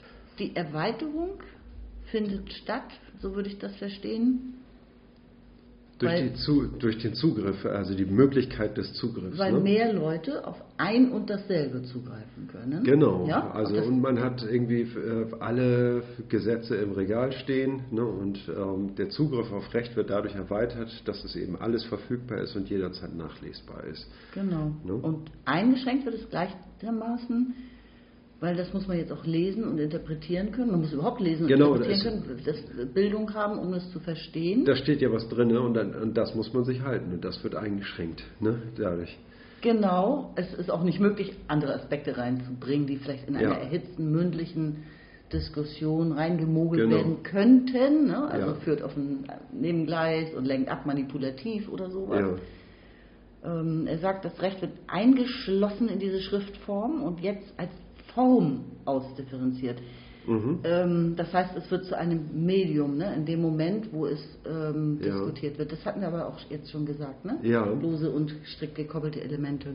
Es wird in, eine, äh, in die Schriftform eingeschlossen und dadurch als Form ausdifferenziert. Ne? Das heißt also, die Schrift gibt dem Recht eine neue Form. Ne? Ganz genau, ja. Und, äh, und darin wird das Recht jetzt neuerdings ausdifferenziert. Und man kann das jetzt leicht unterscheiden. Was meint er damit? Das, wovon unterscheiden? Von, von einem zuvor nur mündlich ähm, behaupteten Recht? Oder wa- was ist damit gemeint? Man kann es jetzt leicht unterscheiden, das Recht. Ja, also Recht und Unrecht kann man äh, unterscheiden. Also die rechtliche Unterscheidung fällt leichter, äh, Okay. diese Entscheidung zu treffen, dadurch, dass eben schriftlich festgelegt ist, Okay. was sein soll. Also äh, ganz, ganz, So würde ich ganz, sagen. naheliegend, Ganz ja, das naheliegend, Naheliegende. ja. Okay. Und der nächste Aspekt, den er jetzt hat, das äh, hatten wir eigentlich auch schon so angedeutet, dass es nicht mehr frei verfügbar ist ähm, zur Untermauerung von normativen Erwartungen, für die man in sozialen Situationen Unterstützung finden kann. Und da hatten wir auch schon dieses Beispiel erwähnt, man bringt seine Eideshelfer mit. Ja? Also man Ja. rückt mit einer Mannschaft auf, das Ja. findet, äh, man rückt mit einer Mannschaft an, das findet natürlich Eindruck, wenn Genau. da ganz viele äh, hinter einem stehen und behaupten, dieser Mensch Ja. war immer ehrenwert und hat auf Ja. keinen Fall Unrecht begangen. Genau, und so. dann reden die alle ganz lange und so, ne, und dann merkt man, wie die, wie die Meinung schon in die eine Richtung kippt, so, ne, so dass der Genau. Richter dann auch schon nicht mehr anders kann. Das ist der Effekt, sage ich mal, wenn es nur dabei auf mündliche Kommunikation ankäme. Mhm. Ne? Und jetzt äh, zitiert er hier, ähm, the code encodes the law, also der Code kodiert das Gesetz. Ja, der Code, also ich würde sagen, der, der Kodex oder das niedergeschriebene Wort irgendwie ne, encodes the law, irgendwie definiert quasi ne, äh, das Recht. Und dann geht das weiter in dem Zitat, it secludes it in a new form, also es son absondern heißt to seclude. Ja, Ja, es sondert das Recht in einer neuen Form ab ja. und betrachtet es, äh, betrachtet es, ja, dieses Recht, dieses neu- diese neue Form von Recht, mit einer neuen Klasse von Interpretateuren, Interpreten, wie nennt Interpreten, ja. das? Interpreten. Interpret Ja. klingt, muss ich immer an Musik denken. Ja, ich auch, an Dieter Thomas Heck. Ne? Genau. Also genau, also die Schriftform lässt auch einen neuen Berufszweig entstehen, könnte man sagen, die Beobachter des schriftlich fixierten Rechts, die sich darauf nur wiederum ja. spezialisieren. Die Anwendung von Gesetzen zu studieren, ne? wie Ja. sie angewendet wurden, wo das Recht so angewendet wurde, wo das Recht so angewendet wurde, ne? und eine Interpretation zu wählen, die ihrem Fall günstig liegt. Ne? Und, Oder bis hin zum Gerichtsreporter, ja, oder so, Gerichtsreporterin, genau. ähm, ja, Das ist auch hat- ein das- eigener Zweig. Ja, das hat aber, hat aber auf die Entscheidung bei Gericht äh, keinen Einfluss, irgendwie, was die richtig. öffentliche Meinung ist. Ich glaube, in diese Tendenz äh, zeigt, wird hier gerade angezeigt. Mhm. Ne? Das heißt also, dadurch, dass die Schriftform verwendet wird, irgendwie ist das in gewisser Weise auch festgelegt. Auf der anderen Seite ist es eben auch wieder offen, weil Schrift irgendwie wiederum interpretiert werden muss, wie wir es schon besprochen haben. Genau. Und dann geht jetzt der Text nochmal darauf ein, äh, auf die Unterscheidung, dass, dass es etwas Physisches in der Schrift gibt, ja, das, das Papier und die Druckerschwärze und die Zeichen. Ja. Und dass die natürlich nicht das Recht selbst sind, sondern es, er nennt es nur zum Ausdruck bringen und das muss natürlich in Sinn in der Kommunika mündlichen Kommunikation dann wiederum verwandelt werden. Ja, oder die Schrift selber. Ne? Also ich sag mal so, die, äh, die Bibel irgendwie macht dann in gewisser Weise ja eine Ausnahme. Ne? Die Bibel ist die heilige Schrift. Ne? Und wenn man ähm, eine Bibel meinetwegen verbrennen würde oder zerreißen würde, ne, das wäre äh, ein Sakrileg. Ne? Das wäre eine, eine Schändung der, äh, der heiligen Schrift. Ne? Und äh, so verhält es sich mit dem Recht allerdings nicht. Ne? Das Recht ist jetzt äh, ist zwar in Schriftform niedergelegt und in Gesetzesbüchern, das heißt aber nicht, dass man das Recht überhaupt auch nur anrühren könnte, indem man äh, äh, einen Gesetzestext äh, zerreißt oder äh, verbrennt ne? oder zerstört. Oder dass man irgendwie, mhm. Äh, dass es die Möglichkeit gäbe, den zu kopieren. Ne? Da muss es natürlich auch Formen geben, indem man sicherstellt, irgendwie welche rechtlichen Texte äh, in Ordnung sind irgendwie und was abgewandelte Formen sind, die äh, nicht valide sind. Irgendwie, ne? Also man könnte Texte ja im Prinzip verfälschen. Mhm. Und ähm, ja, aber das Recht ist ganz äh, ist in der Schrift niedergelegt aber die Schrift selber ist nicht das Recht, sondern das Recht ist sozusagen der Sinn, der darin liegt. Ne? Und, der, äh, und der Sinn ist eben was anderes als das Schriftzeichen, was in den Büchern steht. Ne? Das heißt, man kann die Zeichen zerstören. Das wäre ungefähr so, als wenn man die Wegweiser von von Hamburg, irgendwie, wenn man die alle übermalen oder zerstören würde, irgendwie, ne, da würde in Hamburg niemand was von merken. So, ne? Also die Stadt genau. Hamburg würde davon ja. nicht betroffen sein. Ne? Können wir mal drauf anlegen. Ja. ja. Das nächste ist ja eher amüsant. Wie schon die Evolution von Sprache produziert die Evolution von Schrift eine Differenz. Und sie bleibt darauf angewiesen, dass die Unterscheidung funktioniert. Ja? Also, ja. dass man im sozialen Verkehr damit rechnen kann, auch die anderen können diese Differenz handhaben. Ja, ne? natürlich. Ne? Ja, also es ist irgendwie schon drollig, dass es überhaupt mal erwähnt wird. Ja. Auch typisch Luhmann, ne, dass er eben Dinge zum Ausdruck bringt, die man wirklich gar nicht erwähnen würde, weil sie einem ja. dermaßen selbstverständlich erscheinen. Ja, aber es erscheint einem so selbstverständlich, weil man diese Form beherrscht irgendwie und sich das äh, andere Möglichkeiten gar nicht mehr vorstellen kann. Ne? Aber ich sag mal, natürlich ist es, äh, ist es relevant, irgendwie darüber zu reden. Es ist sogar wichtig, irgendwie die, solche äh, Dinge zu explizieren. Die Wissenschaft macht es ständig, selbstverständliche Dinge äh, genau. klarzustellen, ja. aufzuräumen, zu zeigen, wie genau was funktioniert. Ne? Ja, und dennoch, man kann die einfachste aller einfachen Fragen stellen, nämlich es in Frage stellen, warum es überhaupt Schrift braucht. Ne? Und das ist ja mhm. auch geschehen. Ich kann mich an irgendeine andere Stelle in irgendeinem Luhmann-Text erinnern. Da hatte er eine Quelle angegeben, so im 17, 18, 17, 18. Jahrhundert noch. Da ähm, haben Adlige in Europa, als es langsam mit dem Adel zu Ende ging, ganze Debatten zu dem Thema geführt, dass also die Schrift völlig überschätzt wird und in der mündlichen Kultur wird immer die Zukunft liegen und also das, wir wollten, wollten nicht wahrhaben, dass Politik, Recht ja ne, ähm, zunehmend, auf, zu, auf, zunehmend auf, Schriftform und auf ja. Expertise gesetzt haben und ja. der Adel allmählich so als überflüssig und ungelehrt ja. und nicht regierungsfähig aufflog. Und die waren ja auch nicht tätig, haben sich nicht zunutze gemacht. Mhm. Ne, die sind aufgeflogen als eine Klasse, die man wirklich nicht mehr braucht. In keinem System braucht man die mehr, den, den, den Adel. Und äh, da haben sie noch gegen angestänkert. und konnten sich ja, das nicht mich, vorstellen. Wozu braucht es Schrift? Ja, es erinnert mich sehr an diese äh, Debatte zwischen Wissenschaft und Politik. Ne? Politiker, Politiker verwehren sich ja sehr stark dagegen, durch die Wissenschaft selber. Ähm, sage ich mal, äh, die Wissenschaft als Entscheid bei der Entscheidungsfindung zu befragen mhm. ne, und sagen, Wissenschaftler sind keine Politiker. Ja. Ne? Und also wenn sie sich mit ihr, auch ihrem Fachgebiet, zum Beispiel Ökologie oder so, sehr gut auskennen, ne, als Politiker würden, äh, würden sich wissenschaftliche Erkenntnisse nicht eignen. Die Polit Politik dürfe sich nicht an, mhm. ähm, an wissenschaftlichen Statements orientieren. So, ne? Und das hat, erfährt ja nun gerade einen Umschwung. Genau. Ne? In, also Fridays for Future, ne? die Corona äh, auch, ne? Ne? Fordern ein, in, äh, Wissenschaft als, äh, als den wichtigsten Ratgeber Richtig. äh, der Politik zu befragen. So, ne? Also in der Beziehung kippt gerade die Ein, Meinung. ein echter Change, ja. Und die Ja. äh, Pandemie-Relevanz hat ja auch nochmal ganz deutlich zum Ausdruck gebracht, wie wichtig die Wissenschaft ist, Mhm. weil es so plötzlich politisch war, was ein äh, Mediziner weiß Ja, und sagen kann. Und das hat eine echte Karriere gemacht. ja. Und erwähnenswert auch noch ist, wir haben den, in Deutschland den wissenschaftlichen Dienst im Bundestag. Der Mhm. wird auch immer mal wieder, also von den Beobachtern, von den Journalisten und von NGOs, sehr gerne zitiert, weil Mhm. das ist auch eine der letzten Bastionen sozusagen, die Ja. eben völlig unbestechlich klar sagen, was Sache ist. Also ob Ja. ja. irgendein Angriffskrieg oder eine Unterstützung jetzt Ukraine und so weiter, also was, was das aus wissenschaftlicher Sicht bedeutet. ja. Also immerhin, das haben Ja. wir installiert bei uns in, Ja. in der Politik, ne? den wissenschaftlichen Dienst. Genau.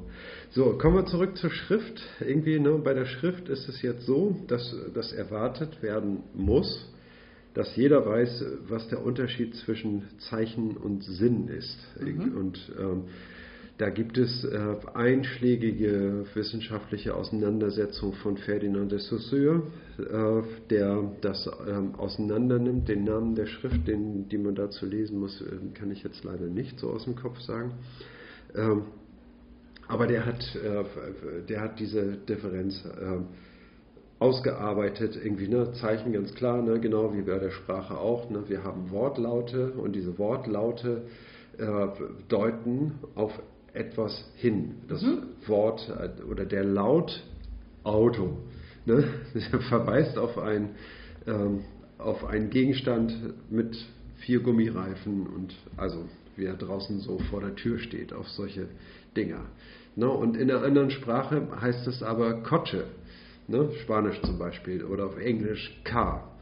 Ne, dann, ähm, das heißt also, diese, diese Laute, die sind äh, willkürlich gewählt ne, und stehen in einer bestimmten Beziehung zu einem Gegenstand, den sie bezeichnen. Na, und das nennt man den Unterschied zwischen Zeichen und Sinn, was so viel bedeutet wie das Bezeichnete. Ne? Also das, was dadurch, durch, äh, dadurch bezeichnet wird. Ja, und Sinn heißt ja in der Theorie sozialer Systeme auch verweisen auf anderes. Richtig? Und das passt doch hervorragend zu dem Thema Interpretation. Ein Text muss ja interpretiert werden. Im Grunde enthält der Text keinerlei Sinn, es sei denn, er wird interpretiert und im Jetzt konstruiert dieser Sinn. Ja. Jetzt. Ja. Ja, wir müssen ihn jetzt hervorrufen, genauso wie wir, wenn wir über die Alpen reden, Ja. müssen wir uns ja jetzt die Vorstellung konstruieren, dass es Alpen gibt, dass sie ein paar tausend Meter hoch sind, dass wir über eine. Gebirgskette sprechen und so weiter und so fort. Obwohl es die Alpen vielleicht Ja. wirklich gibt als Gegenstand, ja, aber wir müssen es ja jetzt konstruieren. Da bist, da bist du jetzt einen Schritt weiter. So. Ich wollte es eigentlich noch ein bisschen gründlicher auseinandernehmen, sozusagen, also nochmal einen Gang zurückschalten. Ne? Wir haben sozusagen über die äh, über Sprache ne, und über die Verwendung von Worten irgendwie als äh, Laute, die auf Gegenstände verweisen. Also Sinn ist Sprache, verarbeitet Sinn. Ne, ist natürlich dabei an psychische Systeme gekoppelt, die Sprache verwenden. Ich will nur sagen, dass die Schrift ja daran gekoppelt ist. Ne? Zunächst mal findet man andere Zeichen. Das heißt also etwas, was man äh, ja, auf Gegenstände äh, abdrückt ne? und dann äh, und was dann eben wiederum auf, auf andere Dinge verweist. Und durch die Phonetisierung der Sprache ne, äh, kommt man dahin, dass die Sch Schrift genauso funktioniert wie die gesprochene Sprache. Nur ist eben noch was anderes. Ne? Das heißt also, das gesprochene Wort, das Verhalt, ne, das geschriebene Wort, das Verhalt nicht, sondern das äh, hat eine, eine gewisse Konstanz ne, und kann jederzeit wieder gelesen werden. Jetzt kommt sozusagen dieser Prozess, von dem du eben gesprochen hast. Es muss gelesen, interpretiert werden, ins Leben zurückgeholt werden. Ne? Das ist der. Und da ist eben die Möglichkeit, auf, auf anderes zu verweisen, gegeben, auf Variationen. Ne? Ja, genau, genau. Ne? So, aber jetzt haben wir diesen, äh, diesen Unterschied zwischen Schrift, mündlicher und schriftlicher Kommunikation, glaube ich, irgendwie deutlich hervorgehoben. Und jetzt können wir, glaube ich, den Abschluss für das Absatzes. Also zu leicht ist, Schrift zu kopieren oder auch zu zerstören, als dass es auf das Artefakt des Zeichens ankommen könnte. Ja. Weshalb dann aber Schrift? Ne? Weshalb die Duplikation der bereits gesprochenen. Oh, Stromausfall. Stromausfall in Kuba. Ein total stockdunkler Podcast. Leute, ihr glaubt es nicht, aber wir sehen nichts außer das rote Lämpchen eines Aufnahmegerätes. Und schon ist die Taschenlampe an. Ein Glück haben wir sie schon hier an die Seite gestellt. Das kommt immer mal wieder vor. Also äh, der Strom, der wird gerne mal abgeschaltet, damit man Strom spart. Auf diese Art und Weise regelt man das in Kuba. Okay, wir lesen Ja. weiter mit ähm, einer 1A Baumarkttaschenlampe, würde ich sagen. Ja. So, weshalb aber Schrift? Weshalb die Duplikation der bereits gesprochenen Sprache in Zeichen? Oder genauer gefragt, worin liegt der in schriftlicher und mündlicher Kommunikation stabilisierte Eigenwert dieser Differenz? Ich denke mal, ich lese weiter, weil das geht, schildert Ja, der nächste Absatz. alles klar. Seite 254. Es lohnt sich zunächst die Frage zu stellen, auf welchen Bedarf man mit Schrift reagiert. Und wir sehen dann, dass es neben dem Interesse an Vorgriffen auf Erinnerung normtypische Probleme gewesen sind, die diesen Bedarf ausgelöst haben. Er hängt mit der Voraussicht auf Enttäuschungen zusammen, die überhaupt erst den Anlass bietet, Erwartungen im normativen Stil zu kommunizieren. Damit wird eine Zeitdifferenz akut, die überbrückt werden muss. Eine Information, die besagt, dass eine bestimmte Erwartung dem Recht entspricht bzw. nicht entspricht, muss zweimal oder mehrmals als Information dienen können. Im Zeitpunkt ihrer Projektion und immer dann, wenn enttäuschendes Handeln akut wird. So werden Leistungen und sei es in der Knotenschrift der Inkas registriert, damit später keine Zweifel aufkommen können, dass sie erbracht worden sind. Und so dienen auch Gesetze dazu, immer wieder als Information benutzbar zu sein, während im Normalfall eine Information an Informationswert verliert, wenn sie nochmals und nochmals und nochmals kommuniziert wird. Es ist mit anderen Worten die prekäre kontrafaktische Stabilität, die normatives Erwarten sich zumutet, die durch die Schriftform ausgeglichen wird. Weil man nicht wissen kann, ob die Erwartungen erfüllt werden und weil man nicht lernend nachgeben will, falls sie enttäuscht werden, erscheint es als vorteilhaft, die Information über das, was rechtens ist, bei Bedarf erneuern zu können. Genau.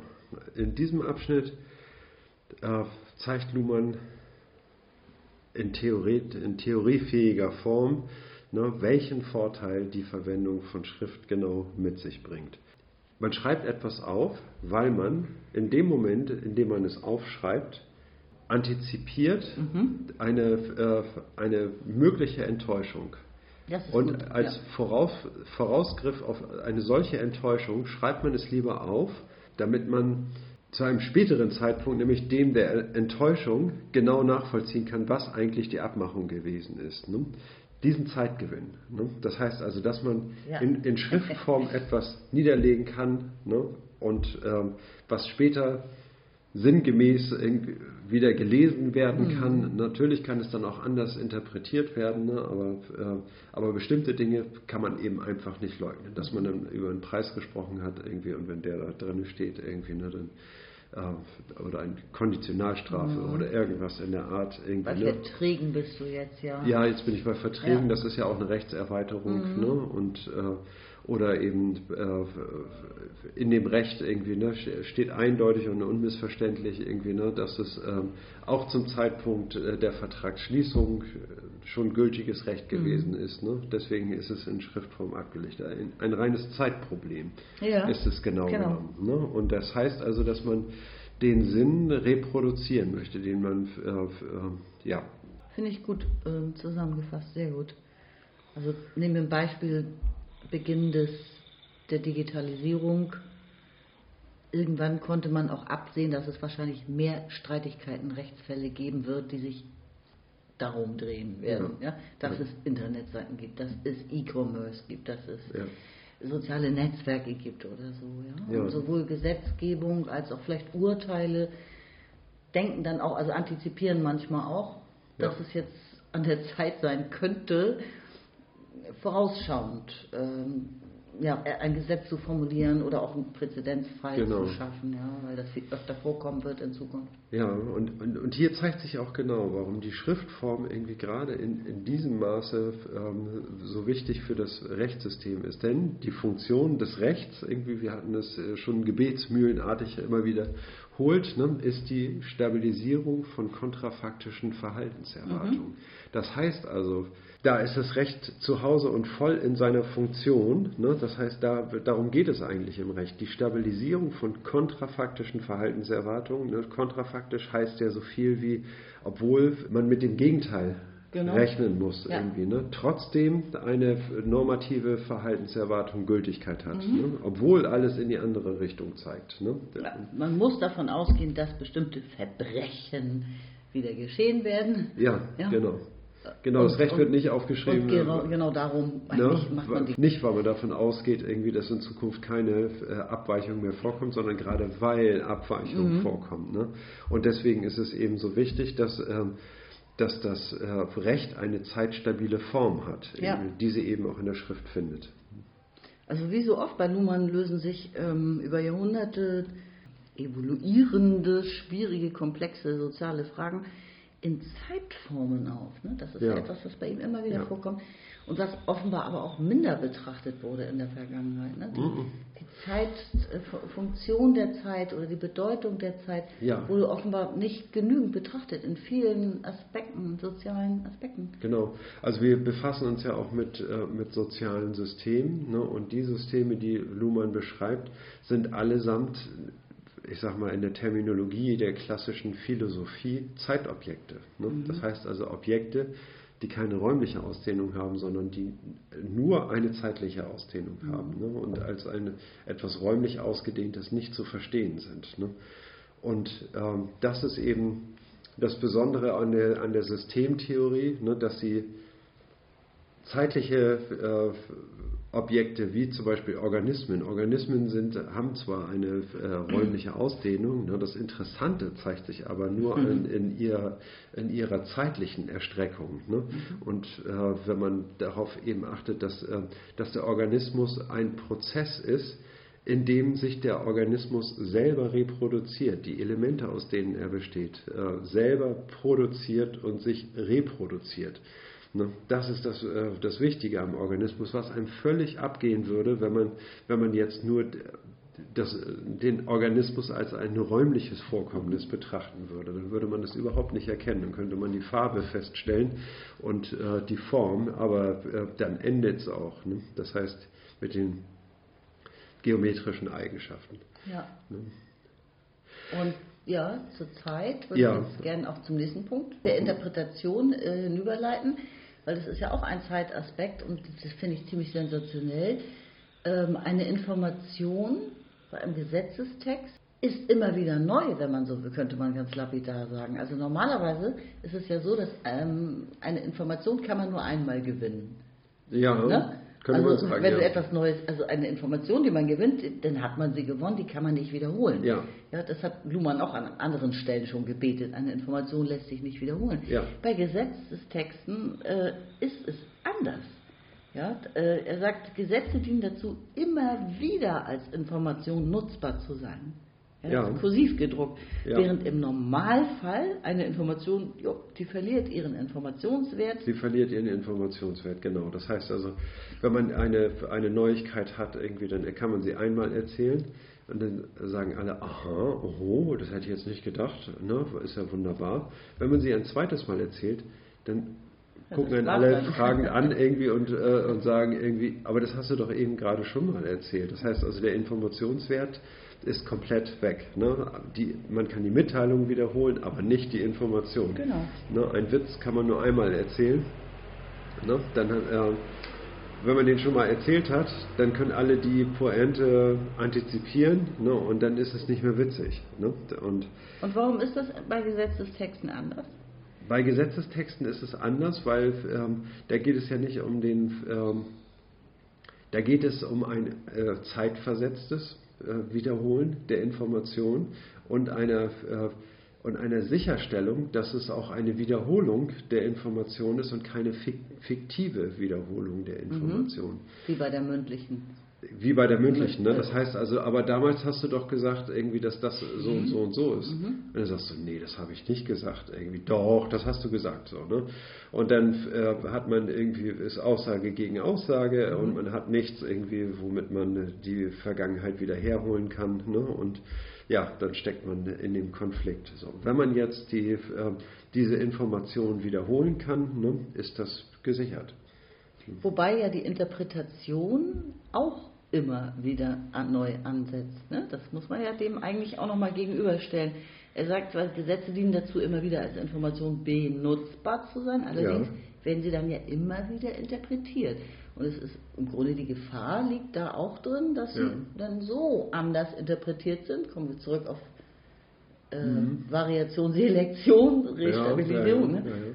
dass eine andersartige Information daraus gewonnen wird, ne? dass das System Natürlich, change. Ne? Natürlich. Ne? Das heißt also, je älter, sage ich mal, die schriftlichen ähm, Artefakte sind, ne? desto äh, schwieriger sind sie zu interpretieren, Exakt, kann man sagen. Ne? Und dann und ähm, ja, dann muss man sich auf Interpretationspraktiken berufen. Ne? Und es gibt aber eben auch Sinn, der dadurch eindeutig festgelegt ist, ne? dass, äh, dass ein bestimmtes Verhalten nicht tolerierbar ist. Ne? Und das, das legt der Text ja eben auch fest. Ne? Genau. Er gibt aber auch Möglichkeiten zur Interpretation an die Hand. Das heißt aber nicht, dass man jetzt willkürlich interpretieren könnte, Absolut sondern man muss eben die äh, das muss zustimmungsfähig sein, diese Interpretation. Ne? Und, ähm, ich glaube, er hat auch irgendwo noch ein Beispiel, ich weiß nicht, ob das jetzt hier war, aber wo er so etwas nennt wie am 17. Juni wurde der und der Vertrag geschlossen, ja.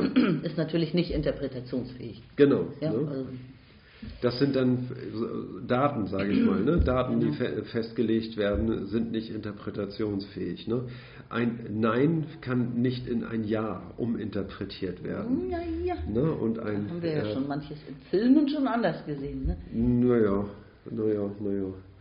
Naja, der typische Vergewaltigungsfall in einem amerikanischen Spielfilm. No means no, ja. Ja, ne? ja. Also es gibt eine Kampagne, die extra so äh, lautet, ne? Nein heißt Nein. Ne? Weil er auch Moment, Moment, Moment. Jetzt bist du... Äh, äh, das ist eine andere Bedeutung. Wenn in einem Text äh, ein Nein, in einem Gesetzestext in einem ein Text, Nein ja. oder ein mhm. Nicht steht irgendwie, ne? dann ist das... Ja, ist das nicht interpretationsfähig. Stimmt, sozusagen. ich bin mal kurz in den Fall gerutscht. Du ne? bist in, die, in, in, Aussagen hineingerutscht, ja. ne, die dann auch festgestellt werden müssen irgendwie und was sie genau bedeuten und so. Ne? Und ähm, gut, ähm, kontrafaktische Stabilisierung von Verhaltenserwartungen, ne, darum geht es. Ne, und das ist das, was man, wozu man die Schrift nutzt, nämlich ein ähm, äh, diese Information wiederholen zu können, ne? mhm. weil zu einem späteren Zeitpunkt. Ich lese mal weiter auf Seite 255, ganz oben, erste Zeile. Darf ich dir heimleuchten auf diesen wunderschönen Text? Ja, genau. Wir sitzen immer noch bei Taschenlampenlicht im dunklen Kuba. Ja. Es wäre somit eine stark verkürzende Wahrnehmung, wollte man sich mit dem Hinweis auf die Stabilität der Schriftzeichen begnügen. Im dynamisch stabilisierten, autopoetischen System gesellschaftlicher Kommunikation gibt es kein Interesse an Sinnstabilität an sich. Das Problem liegt in der Voraussicht auf ein erneuertes Interesse an derselben Information und nicht einfach darin, dass Dauerhaftes besser als Vergängliches ist. Und es sind Normprojektionen, an denen dieser Kopplungsbedarf von jetzt und später zuerst akut wird, während der Gebrauch von Schrift für den Bereich kognitive Erwartungen viel später folgt und eine hohe Anpassung der Schriftzeichen an die Ausdrucksvielfalt der gesprochenen Sprache, zum Beispiel der phonetischen Schrift, voraussetzt. Ja, also es gibt kein Interesse an Sinnstabilität an sich in einem autopoetischen System, was immer gleichermaßen dynamisch und stabil ist, Ja.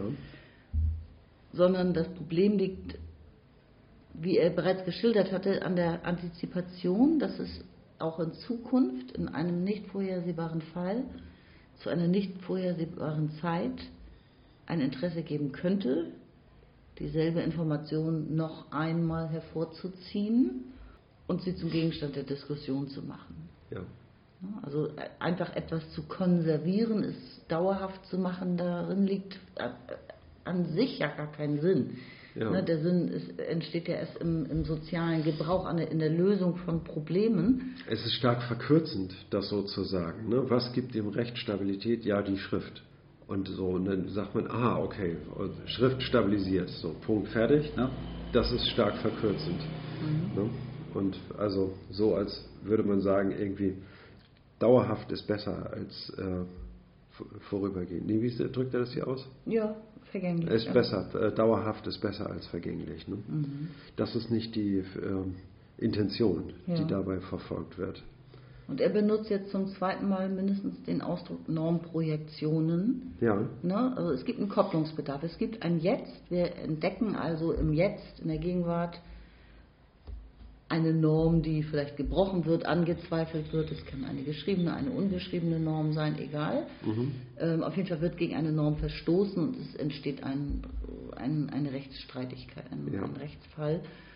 Und es gibt ein Jetzt, aber es gibt auch das Später. Und das Recht koppelt das, antizipiert das später und ähm, gebraucht dann Schrift. Also hat eben entdeckt, die Gesellschaft hat entdeckt, dass wir das durch Schrift ja. im Jetzt für die Zukunft etwas bereitstellen können, Genau. was dann Für die Zukunft dokumentieren, ja, ne? damit diese Information später verfügbar ist ne? und man darauf zurückgreifen kann. im Sinne von Aletheia dem Vergessen entziehen. Nee, nee, nee, das ist jetzt, ähm, äh, das ist ähm, im Grunde genommen das nächste Thema. Und es sind diese Norm Normprojektionen, an denen dieser Kopplungsbedarf von jetzt und später zuerst akut wird. Während der Gebrauch von Schrift für den Bereich äh, kognitiver Erwartung im Sinne von Aletheia, dem Vergessen entziehen, viel später folgt dem Vergessen entziehen. Das heißt also, äh, Aletheia heißt ja Wahrheit. Ne? Und, äh, und, diese, ähm, und die Verwendung von Schrift für kognitive Erwartungen, das heißt also für äh, wissenschaftliches Wissen, würde ich sagen, oder für kognitive, ähm, äh, das heißt also, dass man etwas ähm, äh, fixiert, da, um es dem Vergessen zu entziehen. Ne? und da- damit seine Erkenntnisse niederlegt. Ne? Die Dokumentation für die, ähm, in schriftlicher Form für die Wissenschaft, ne? um, um das Wissen zu konservieren ne? und äh, um später darauf aufbauen zu können um, oder um es später zu revidieren ne? und äh, dann etwas Neues darauf aufbauen zu können. Und das, ist die, äh, das ist etwas, was erst später hinzukommt und durch die Also, aber warte mal, wo ist denn jetzt das Problem? Also, es sind erstmal die Normprojektionen, die sind die, die schüren den Bedarf. Die schüren den Bedarf und dafür werden die, äh, also das wird im, äh, im Rechtssystem zunächst mal so eingesetzt. Ne? Das sind die äh, Normprojektionen, die schaffen den Kopplungsbedarf von jetzt und später. Ne? Und deswegen schreibt man etwas auf. Ja. Ne? Und dann der Gebrauch von Schrift für den Bereich kognitive Erwartung ne? kommt später Ja. ne? und setzt eine viel höhere Anpassung der Schriftzeichen an die Ausdrucksvielfalt der ähm, gesprochenen Sprache voraus. Ja, zum Beispiel die Phonetisierung eben. Mhm. Ja, genau. Ne? Ja. Na gut, war noch mal ein kleiner Ausflug in die Geschichte. Gut, dann würde ich sagen, let's go on, Seite 255. Mit all dem ist nicht gesagt, dass die Schrift dem Recht die erstrebte Sicherheit gewährt. Unter dieser Bedingung wäre es nicht zur Evolution von Rechtssystemen gekommen. Die Unsicherheit, ob normative Erwartungen auch später, falls sie nicht erfüllt werden oder man dies erwägt, als rechtens anerkannt werden, wird nicht beseitigt. Sie wird nur transformiert. Die Schrift substituiert nur eine neue Differenz, nämlich die von Zeichen und Sinn. In den Kontext sinnhafter Kommunikation übernommen, also gelesen, zitiert und so weiter, kann ein geschriebener Text gar nicht anders, als Verweisungen auf möglichen Sinn zu eröffnen und zu organisieren. Und auch dies ist ein Doppelvorgang der Reduktion und Erzeugung von Komplexität, der Erzeugung von Komplexität durch Reduktion. Im Medium Sinn dupliziert sich die Differenz von Medium und Form. Es erscheinen neue Unterscheidungen, in denen der Text jeweils die eine Seite besetzt und eine andere zugänglich macht. Die Unterscheidung von Text und Interpretation, die Unterscheidung von Text und Kontext, die Unterscheidung von wörtlichem und gemeintem Sinn. Und es sind diese sich stark überschneidenden Unterscheidungen, die das schriftlich fixierte Recht auch und gerade bei intakt tradiertem Schriftkorpus der Evolution aussetzen. Wir haben hier zunächst von, haben es ja zunächst mit einer Differenz von jetzt und später zu tun gehabt. Und deswegen wird eine Einigung in die Schriftform gebracht, um, dieses, äh, um diese Differenz von jetzt und später äh, zu überbrücken, sage ich mal. Ne? Diese Unsicherheit kann aber nicht komplett beseitigt werden, mhm. schreibt Luhmann, sondern sie wird transformiert. Ja. Ne? Statt äh, dieser Differenz von, von jetzt und später äh, und dem möglichen Sinnverlust, den, äh, den man erleiden könnte, der wird transformiert in, eine andere, in die andere Möglichkeit ah. eines Sinnverlustes, nämlich äh, man setzt dem Text ja indem man einen Text schreibt, ja. ne, weiß man irgendwie, der muss später gelesen und interpretiert werden. Okay. Ne, und, äh, und diese Interpretation eröffnet eine neue Unsicherheit. Ne? Cool, also eine Unsicherheit wird durch eine andere ersetzt. Ja, richtig. Ne? Das, das wird, wird, eine, äh, das meint er hier mit Transformation. In Sendung mit der Maussprache die Unsicherheit, dass eine mündliche Informat rechtliche Information vergessen wird, falsch zitiert wird, ja. geleugnet wird. Genau. Diese Unsicherheit wird lediglich ersetzt durch die neue Unsicherheit.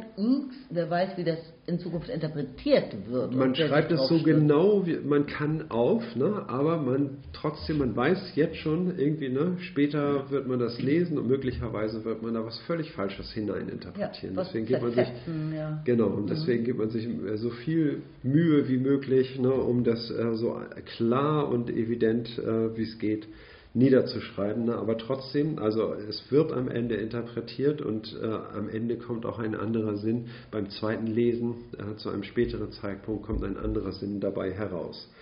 Da hat er ja ein paar Beispiele genannt, was zum Beispiel denn alles an, aufgegriffen werden kann in der Kommunikation. Ähm, man kann den Text von, von, seinem Kontext unterscheiden. Ja. Man kann wörtlichen und gemeinten Sinn unterscheiden. Ja. Ähm, natürlich sowieso den Text und verschiedene Interpretationen. Ne? Man könnte auch Interpretationen von Interpretationen nochmal zu Rate ziehen und genau. so. Mhm. Also das eröffnet sich ein fürchterliches Feld an Möglichkeiten. Richtig. Was ja den Prozess dann auch so spannend macht. Dif also ein Differenzen, ja. Wirklich, ne? Genau. Ne? Das heißt also, es zeigen sich da viele äh, mögliche Differenzen, die sich zwangsläufig bei Verwendung dieses Mediums äh, eines Textes äh, auftun ne, und, ja. und äh, eine, Unsicherheit, eine Unsicherheit darstellen. Ne? Und Luhmann sagt, genau diese Unsicherheit mhm. ist das, was eben auch ähm, das Rechtssystem wiederum dynamisiert. Richtig. Ne? Das heißt, man genau. versucht etwas schriftlich zu fixieren, um es festzuhalten. Mhm. Später läuft aber dabei Gefahr, irgendwie, dass es später verändert wird, irgendwie was man eigentlich nicht will. Ne? Mhm. Ne? Und, äh, aber letztlich ist es, äh, dass es doch passiert, bietet eben die Möglichkeit, dass das Rechtssystem evoluiert, sich weiterentwickelt. Ne? Genau. Und also ich, für mich sind auch so Keywords in meiner Mediensprache, das bietet Angriffsflächen, ja, würde ja. man bei uns sagen, in, im, im, Verlagskontext vielleicht oder so. Oder auch Entry Points, ne? also Anfasser und Aufmacher. Ne? Wo mhm. Entry Point, ne? an welchem Punkt wohren wir uns rein? Was ja. macht man groß und bläht man auf und ja. rupft es auseinander? Ja, wo ist die Angriffsfläche? Das kann ein einzelnes Wort sein, ein Begriff, ne, aus ja. dem man einen, einen riesen Kontext äh, herstellt, ne, der, mit dem so gar nicht gerechnet wurde. Also Transformation. Die Sicherheit wird gar nicht beseitigt, sie wird transformiert. Richtig. Na dann kann man sich ja wirklich fragen, wofür wir eigentlich Schrift brauchen. Ja. Also wir haben sozusagen äh, bei, ähm, bei der Schrift verwenden wir äh, Zeichen, ein, äh, wir versuchen, sage ich mal, dem, äh, einen Sinn, der uns vor Augen steht, in einen Text zu lesen. Ne, und, äh, und jetzt ist es aber so, dass dieser Text, wenn er wiederum gelesen wird, erneut die Möglichkeit bietet, dass sich an diesem Text neue Sinnressourcen kondensieren. Ne? Mhm.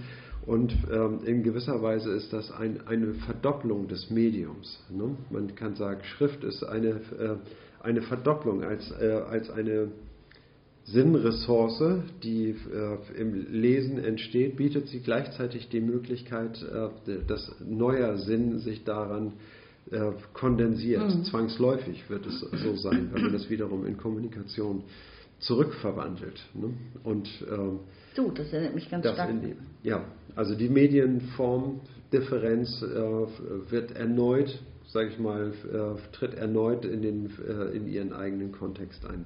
Genau, und das ist, erinnert mich ganz stark an die sozialen Netzwerke, weil im Grunde ist es eine fast schon mündliche Kommunikation in, also wenn, wenn, Menschen etwas schreiben, sind sie meistens gerade sehr empört. Ja. Ähm, Im aktuellen überlegen gar nicht lange und tippen irgendwas, ja. ja?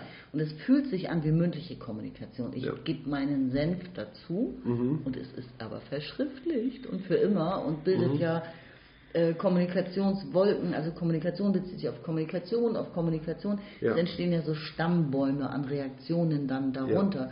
Und äh, dieser ganze Mist ist ja dann verschriftlicht ja. Und daran kann man ja wunderbar sehen, finde ich, wie das also fehlinterpretiert wird. Ja. Was für riesige Kontexte da aufgemacht waren, die nie beabsichtigt waren, gemeinter Sinn, wörtlicher Natürlich. Sinn, äh, unterstellter Sinn. Ja. Ne, also diese, der Wahnsinn. Dabei, also, ne, die, schreiben keine Gesetzestexte, die überlegen sich nicht was lange, die mhm. Leute, sondern die meisten schreiben sehr spontan. Ja bei Facebook, Twitter und Instagram und so. Genau. Und erstmal verschwindet das dann ja auch in der Historie nach unten weg, so, ne? aber für Dateninterpreteure ist es ja jederzeit ja wieder aufrufbar ne? genau. ne? und nachvollziehbar. Daran liegt die Krux. Ne? Und dann kann man nicht wieder rufen. So. Und das ist schon so manchem Politiker oder Wirtschaftskapitän zum Verhängnis geworden. Ja, das ist auch der Grund, warum es so viele Streitigkeiten gibt, ne? ja. so, so viel Hass in den sozialen Netzwerken, mhm. denke ich mal äh, ist kein gutes Medium, was sich da entwickelt hat. So, ich lese weiter auf Seite 255 die letzten sechs Zeilen hier. Der schriftlich fixierte Text gibt Anlass für die ständige Wiederbeobachtung des Rechts mit Hilfe neuer Unterscheidungen. Mit diesen Unterscheidungen wird die Aufgabe der Interpretation begrenzt. In dieser Form wird der Geltung des Rechts Rechnung getragen. Sie kann zum Beispiel einen eindeutig fixierten Sinn, etwa eine Fristbestimmung, nicht durch Interpretation modifizieren.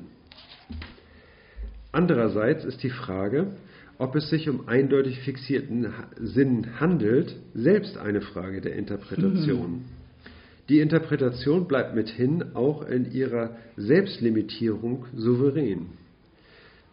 Sie ist für das Gesamtrecht zuständig und nicht nur für die unklar fixierten Teile. Ach du Schreck, ja. Aber interessantesten finde ich den Satz, die Interpretation bleibt mithin auch in ihrer Selbstlimitierung souverän. Ne? Das heißt also, diese Interpretation ist frei. Ne? Sie ist irgendwie kann, setzt sich mhm. selbst die Grenzen. Na gut, okay. Ne? So ähnlich wie das Rechtssystem eben auch. Ja, Nicht nur so ähnlich, also genau wie das Rechtssystem auch, ja. Genau, ne, also man kann sagen irgendwie, okay, das ist eindeutig fixierter Sinn, ne, aber inwiefern ist das eindeutig? Ne? Ist es nicht auch möglich, das so und so und so Ja, zu und der verstehen? Streit ne? geht los, ja. Ne? Und der Streit geht los ne? und die Interpretation ist frei. Ne? Also sie ähm, limitiert sich selbst und ist dabei souverän ne? und nicht durch den Gesetzestext an irgendetwas gebunden. Okay. Ich finde, das hast du so schön interpretiert, lieber Joachim, Ja, dass ich einfach schweigen kann. Soll ich einfach weiterlesen? ja, Ja? wir können fortschreiten, klar. Seite 256, vorletzter Absatz. Alles schriftlich fixierte Recht ist mithin zu interpretierendes Recht. Sobald man das erkennt, wird den Texten zugemutet, ihre Interpretation zu autorisieren, etwa festzulegen, wer zur Interpretation berufen ist und wie die Interpretation zu erfolgen hat. Über die Selektion dieses Wer und dieses Wie passt sich das Recht auch bei fixierten Texten evolutionären Veränderungen der Gesellschaft an. Und dies selbst dann, wenn Gesetzgebung verfügbar ist, um Texte auch in ihrer Schriftform zu ändern.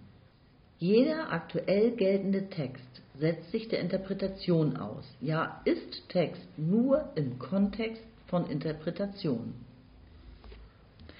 Insofern konstituiert der Text ein neues Medium, nämlich die Gesamtheit der auf ihn Bezug nehmenden Interpretationen.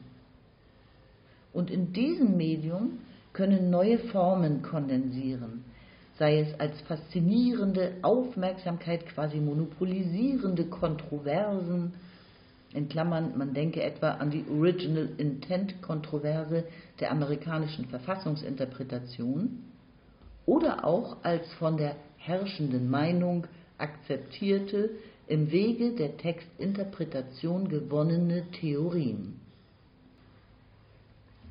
Es gibt zwei Schalthebel. Wer darf interpretieren? Das kann das Rechtssystem selbst festlegen. Und wie, in welcher Form zumindest, hat eine Interpretation zu erfolgen.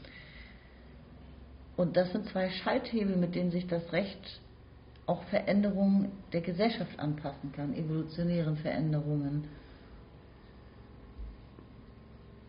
So verstehe ich das, weil da eben Veränderungen möglich sind. Wer und wie interpretiert irgendwie das, Durch, ähm, durch Berufe, das ist, Institutionen, also ich denke, Ausbildung.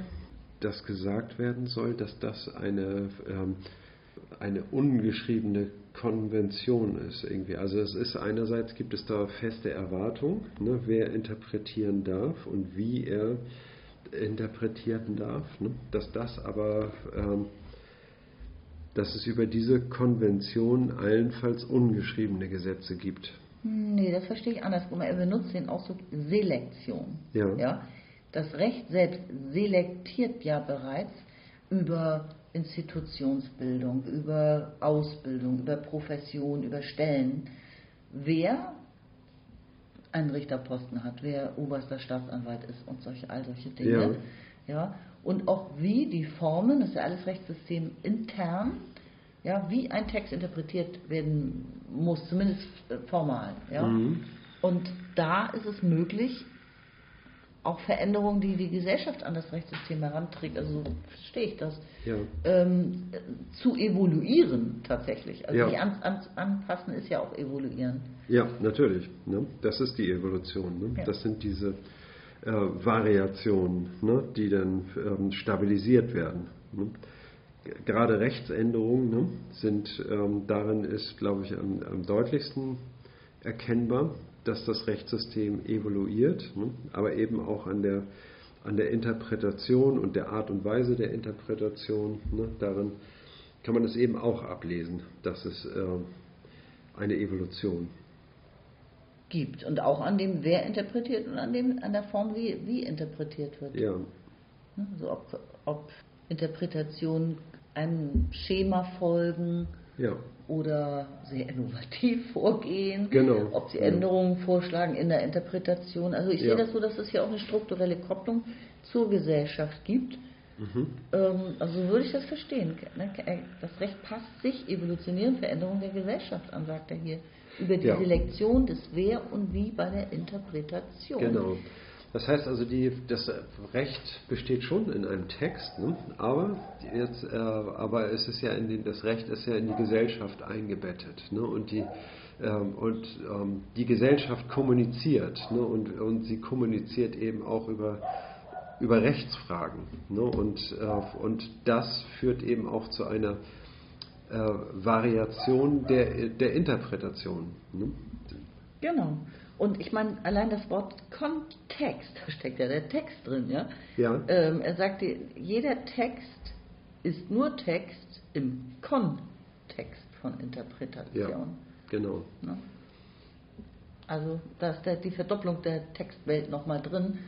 Ähm, egal was im Text drin steht, der muss gelesen werden, der wird, wird interpretiert werden und da Richtig. haben wir den Kontext. Ja, genau. Da entsteht Der der, neu, der neue. Kontext ne? und dann wird, ähm, dann wird Sinn aktualisiert. Ne? Immer Bezug nehmend auf diesen Text wird, äh, wird er von verschiedenen Seiten mit, äh, mit Positionen konfrontiert ne? und wird versucht, sich äh, neue aktuelle Situationen äh, damit in Relation zu setzen. Genau, und insofern, sagt er, entsteht ein neues Medium durch den Text. Nicht Ja. nur durch Rechtstexte, sondern durch den Text. Die Interpretation sich, ist ne? ein eigenes äh, Genau. Medium. Ja. Also auch kann auch ein politischer Text sein, das ist Ja. kein Text sonst welcher Art. Sobald der gelesen und diskutiert wird und, und äh, wirtschaftliche, politische, rechtliche Folgen hat, Ja. entsteht immer ein neues Medium durch den Text, einfach durch die Ja, Form. richtig. Die Gesamtheit aller auf ihn Bezug nehmenden Interpretationen gehören nämlich dazu. Gut, gehen wir über zum letzten Absatz und machen den Deckel drauf. Bis hin zur modernen Gesellschaft, in der Gesetzgebung die Evolution des Rechts mit noch schwer überblickbaren Auswirkungen zu dominieren beginnt, ist alle Rechtsevolution, vor allem die einmalige 2000-jährige Evolution des römischen Zivilrechts, durch die Differenz von Text und Interpretation ermöglicht worden. Und das hat die Form ihrer Resultate entscheidend geprägt. Okay, ähm, der ganze Ausflug in die orale Vorgeschichte, Divination, Schriftentwicklung, ist also, wenn ich es richtig verstehe, ähm, nicht dazu geeignet, die Strukturen des Rechtssystems und Evolution nachzuweisen, sondern erst ab der Erfindung der Schrift Ja, und ihres Gebrauchs können wir überhaupt von Evolution sprechen.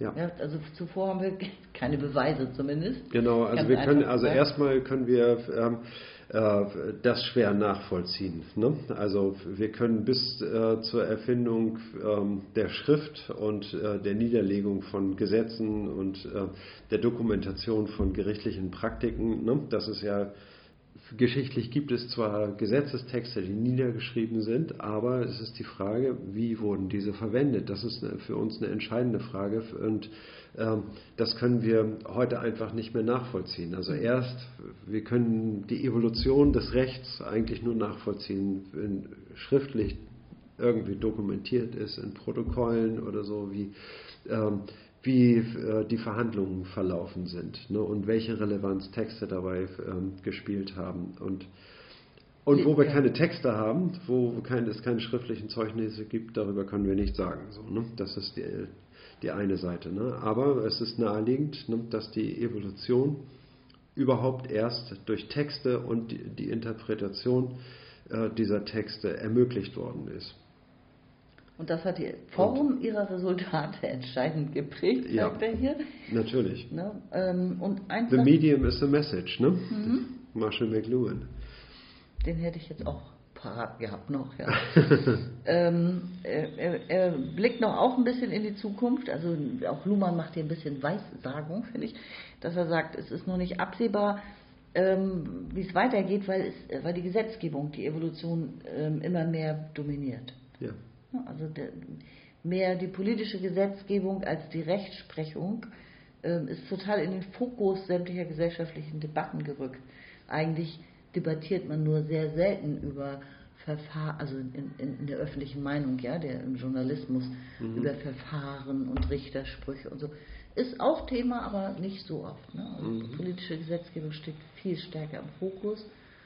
Und durch politische Gesetzgebung wird auch immer mehr versucht, in die Zukunft die Dinge hinein zu regeln, zu antizipieren. Mhm. Ne? Also es gibt Unmengen an Gesetzen, die tagtäglich erlassen werden. Ja. Und was am Ende daraus wird, das entgeht der Aufmerksamkeit oft, weil Medien nicht ausführlich genug darüber berichten. Ne? Es ja, die Entwicklung ist ein Defi Defizit irgendwie der Berichterstattung. Ne? Würde mich sehr interessieren, wie, wie solche Prozesse ablaufen. Ne? Ist überhaupt gar nicht äh, Thema. Ja. Beobachtet kaum jemand. Also genau wer weiß, der es tut, aber nicht, es ist nichts, was wir an den normalen, einfachen erfährt, Medien erfahren. Man ja. erfährt nur den Urteilsspruch, ne? der und der ist so und so viele Jahre im Gefängnis, irgendwie wegen, ja, äh, wegen Korruption ja. und Vorteilsnahme oder was weiß ich, äh, verurteilt worden, ne? aber man erfährt nicht, wie das Verfahren gelaufen ist ne? und was da der ausschlaggebende Punkt gewesen ist, welchen Einfluss Anwälte, Hochbezahlte auf diesen Prozess genommen haben und so weiter. Gut. So ist es. Ähm, ja. Das war der zweite Abschnitt. Der mhm. hatte das ja ganz schön in sich. Finde ich auch. No, der dritte wird, warte mal, der dritte Abschnitt reicht dann von Seite 257 bis 281.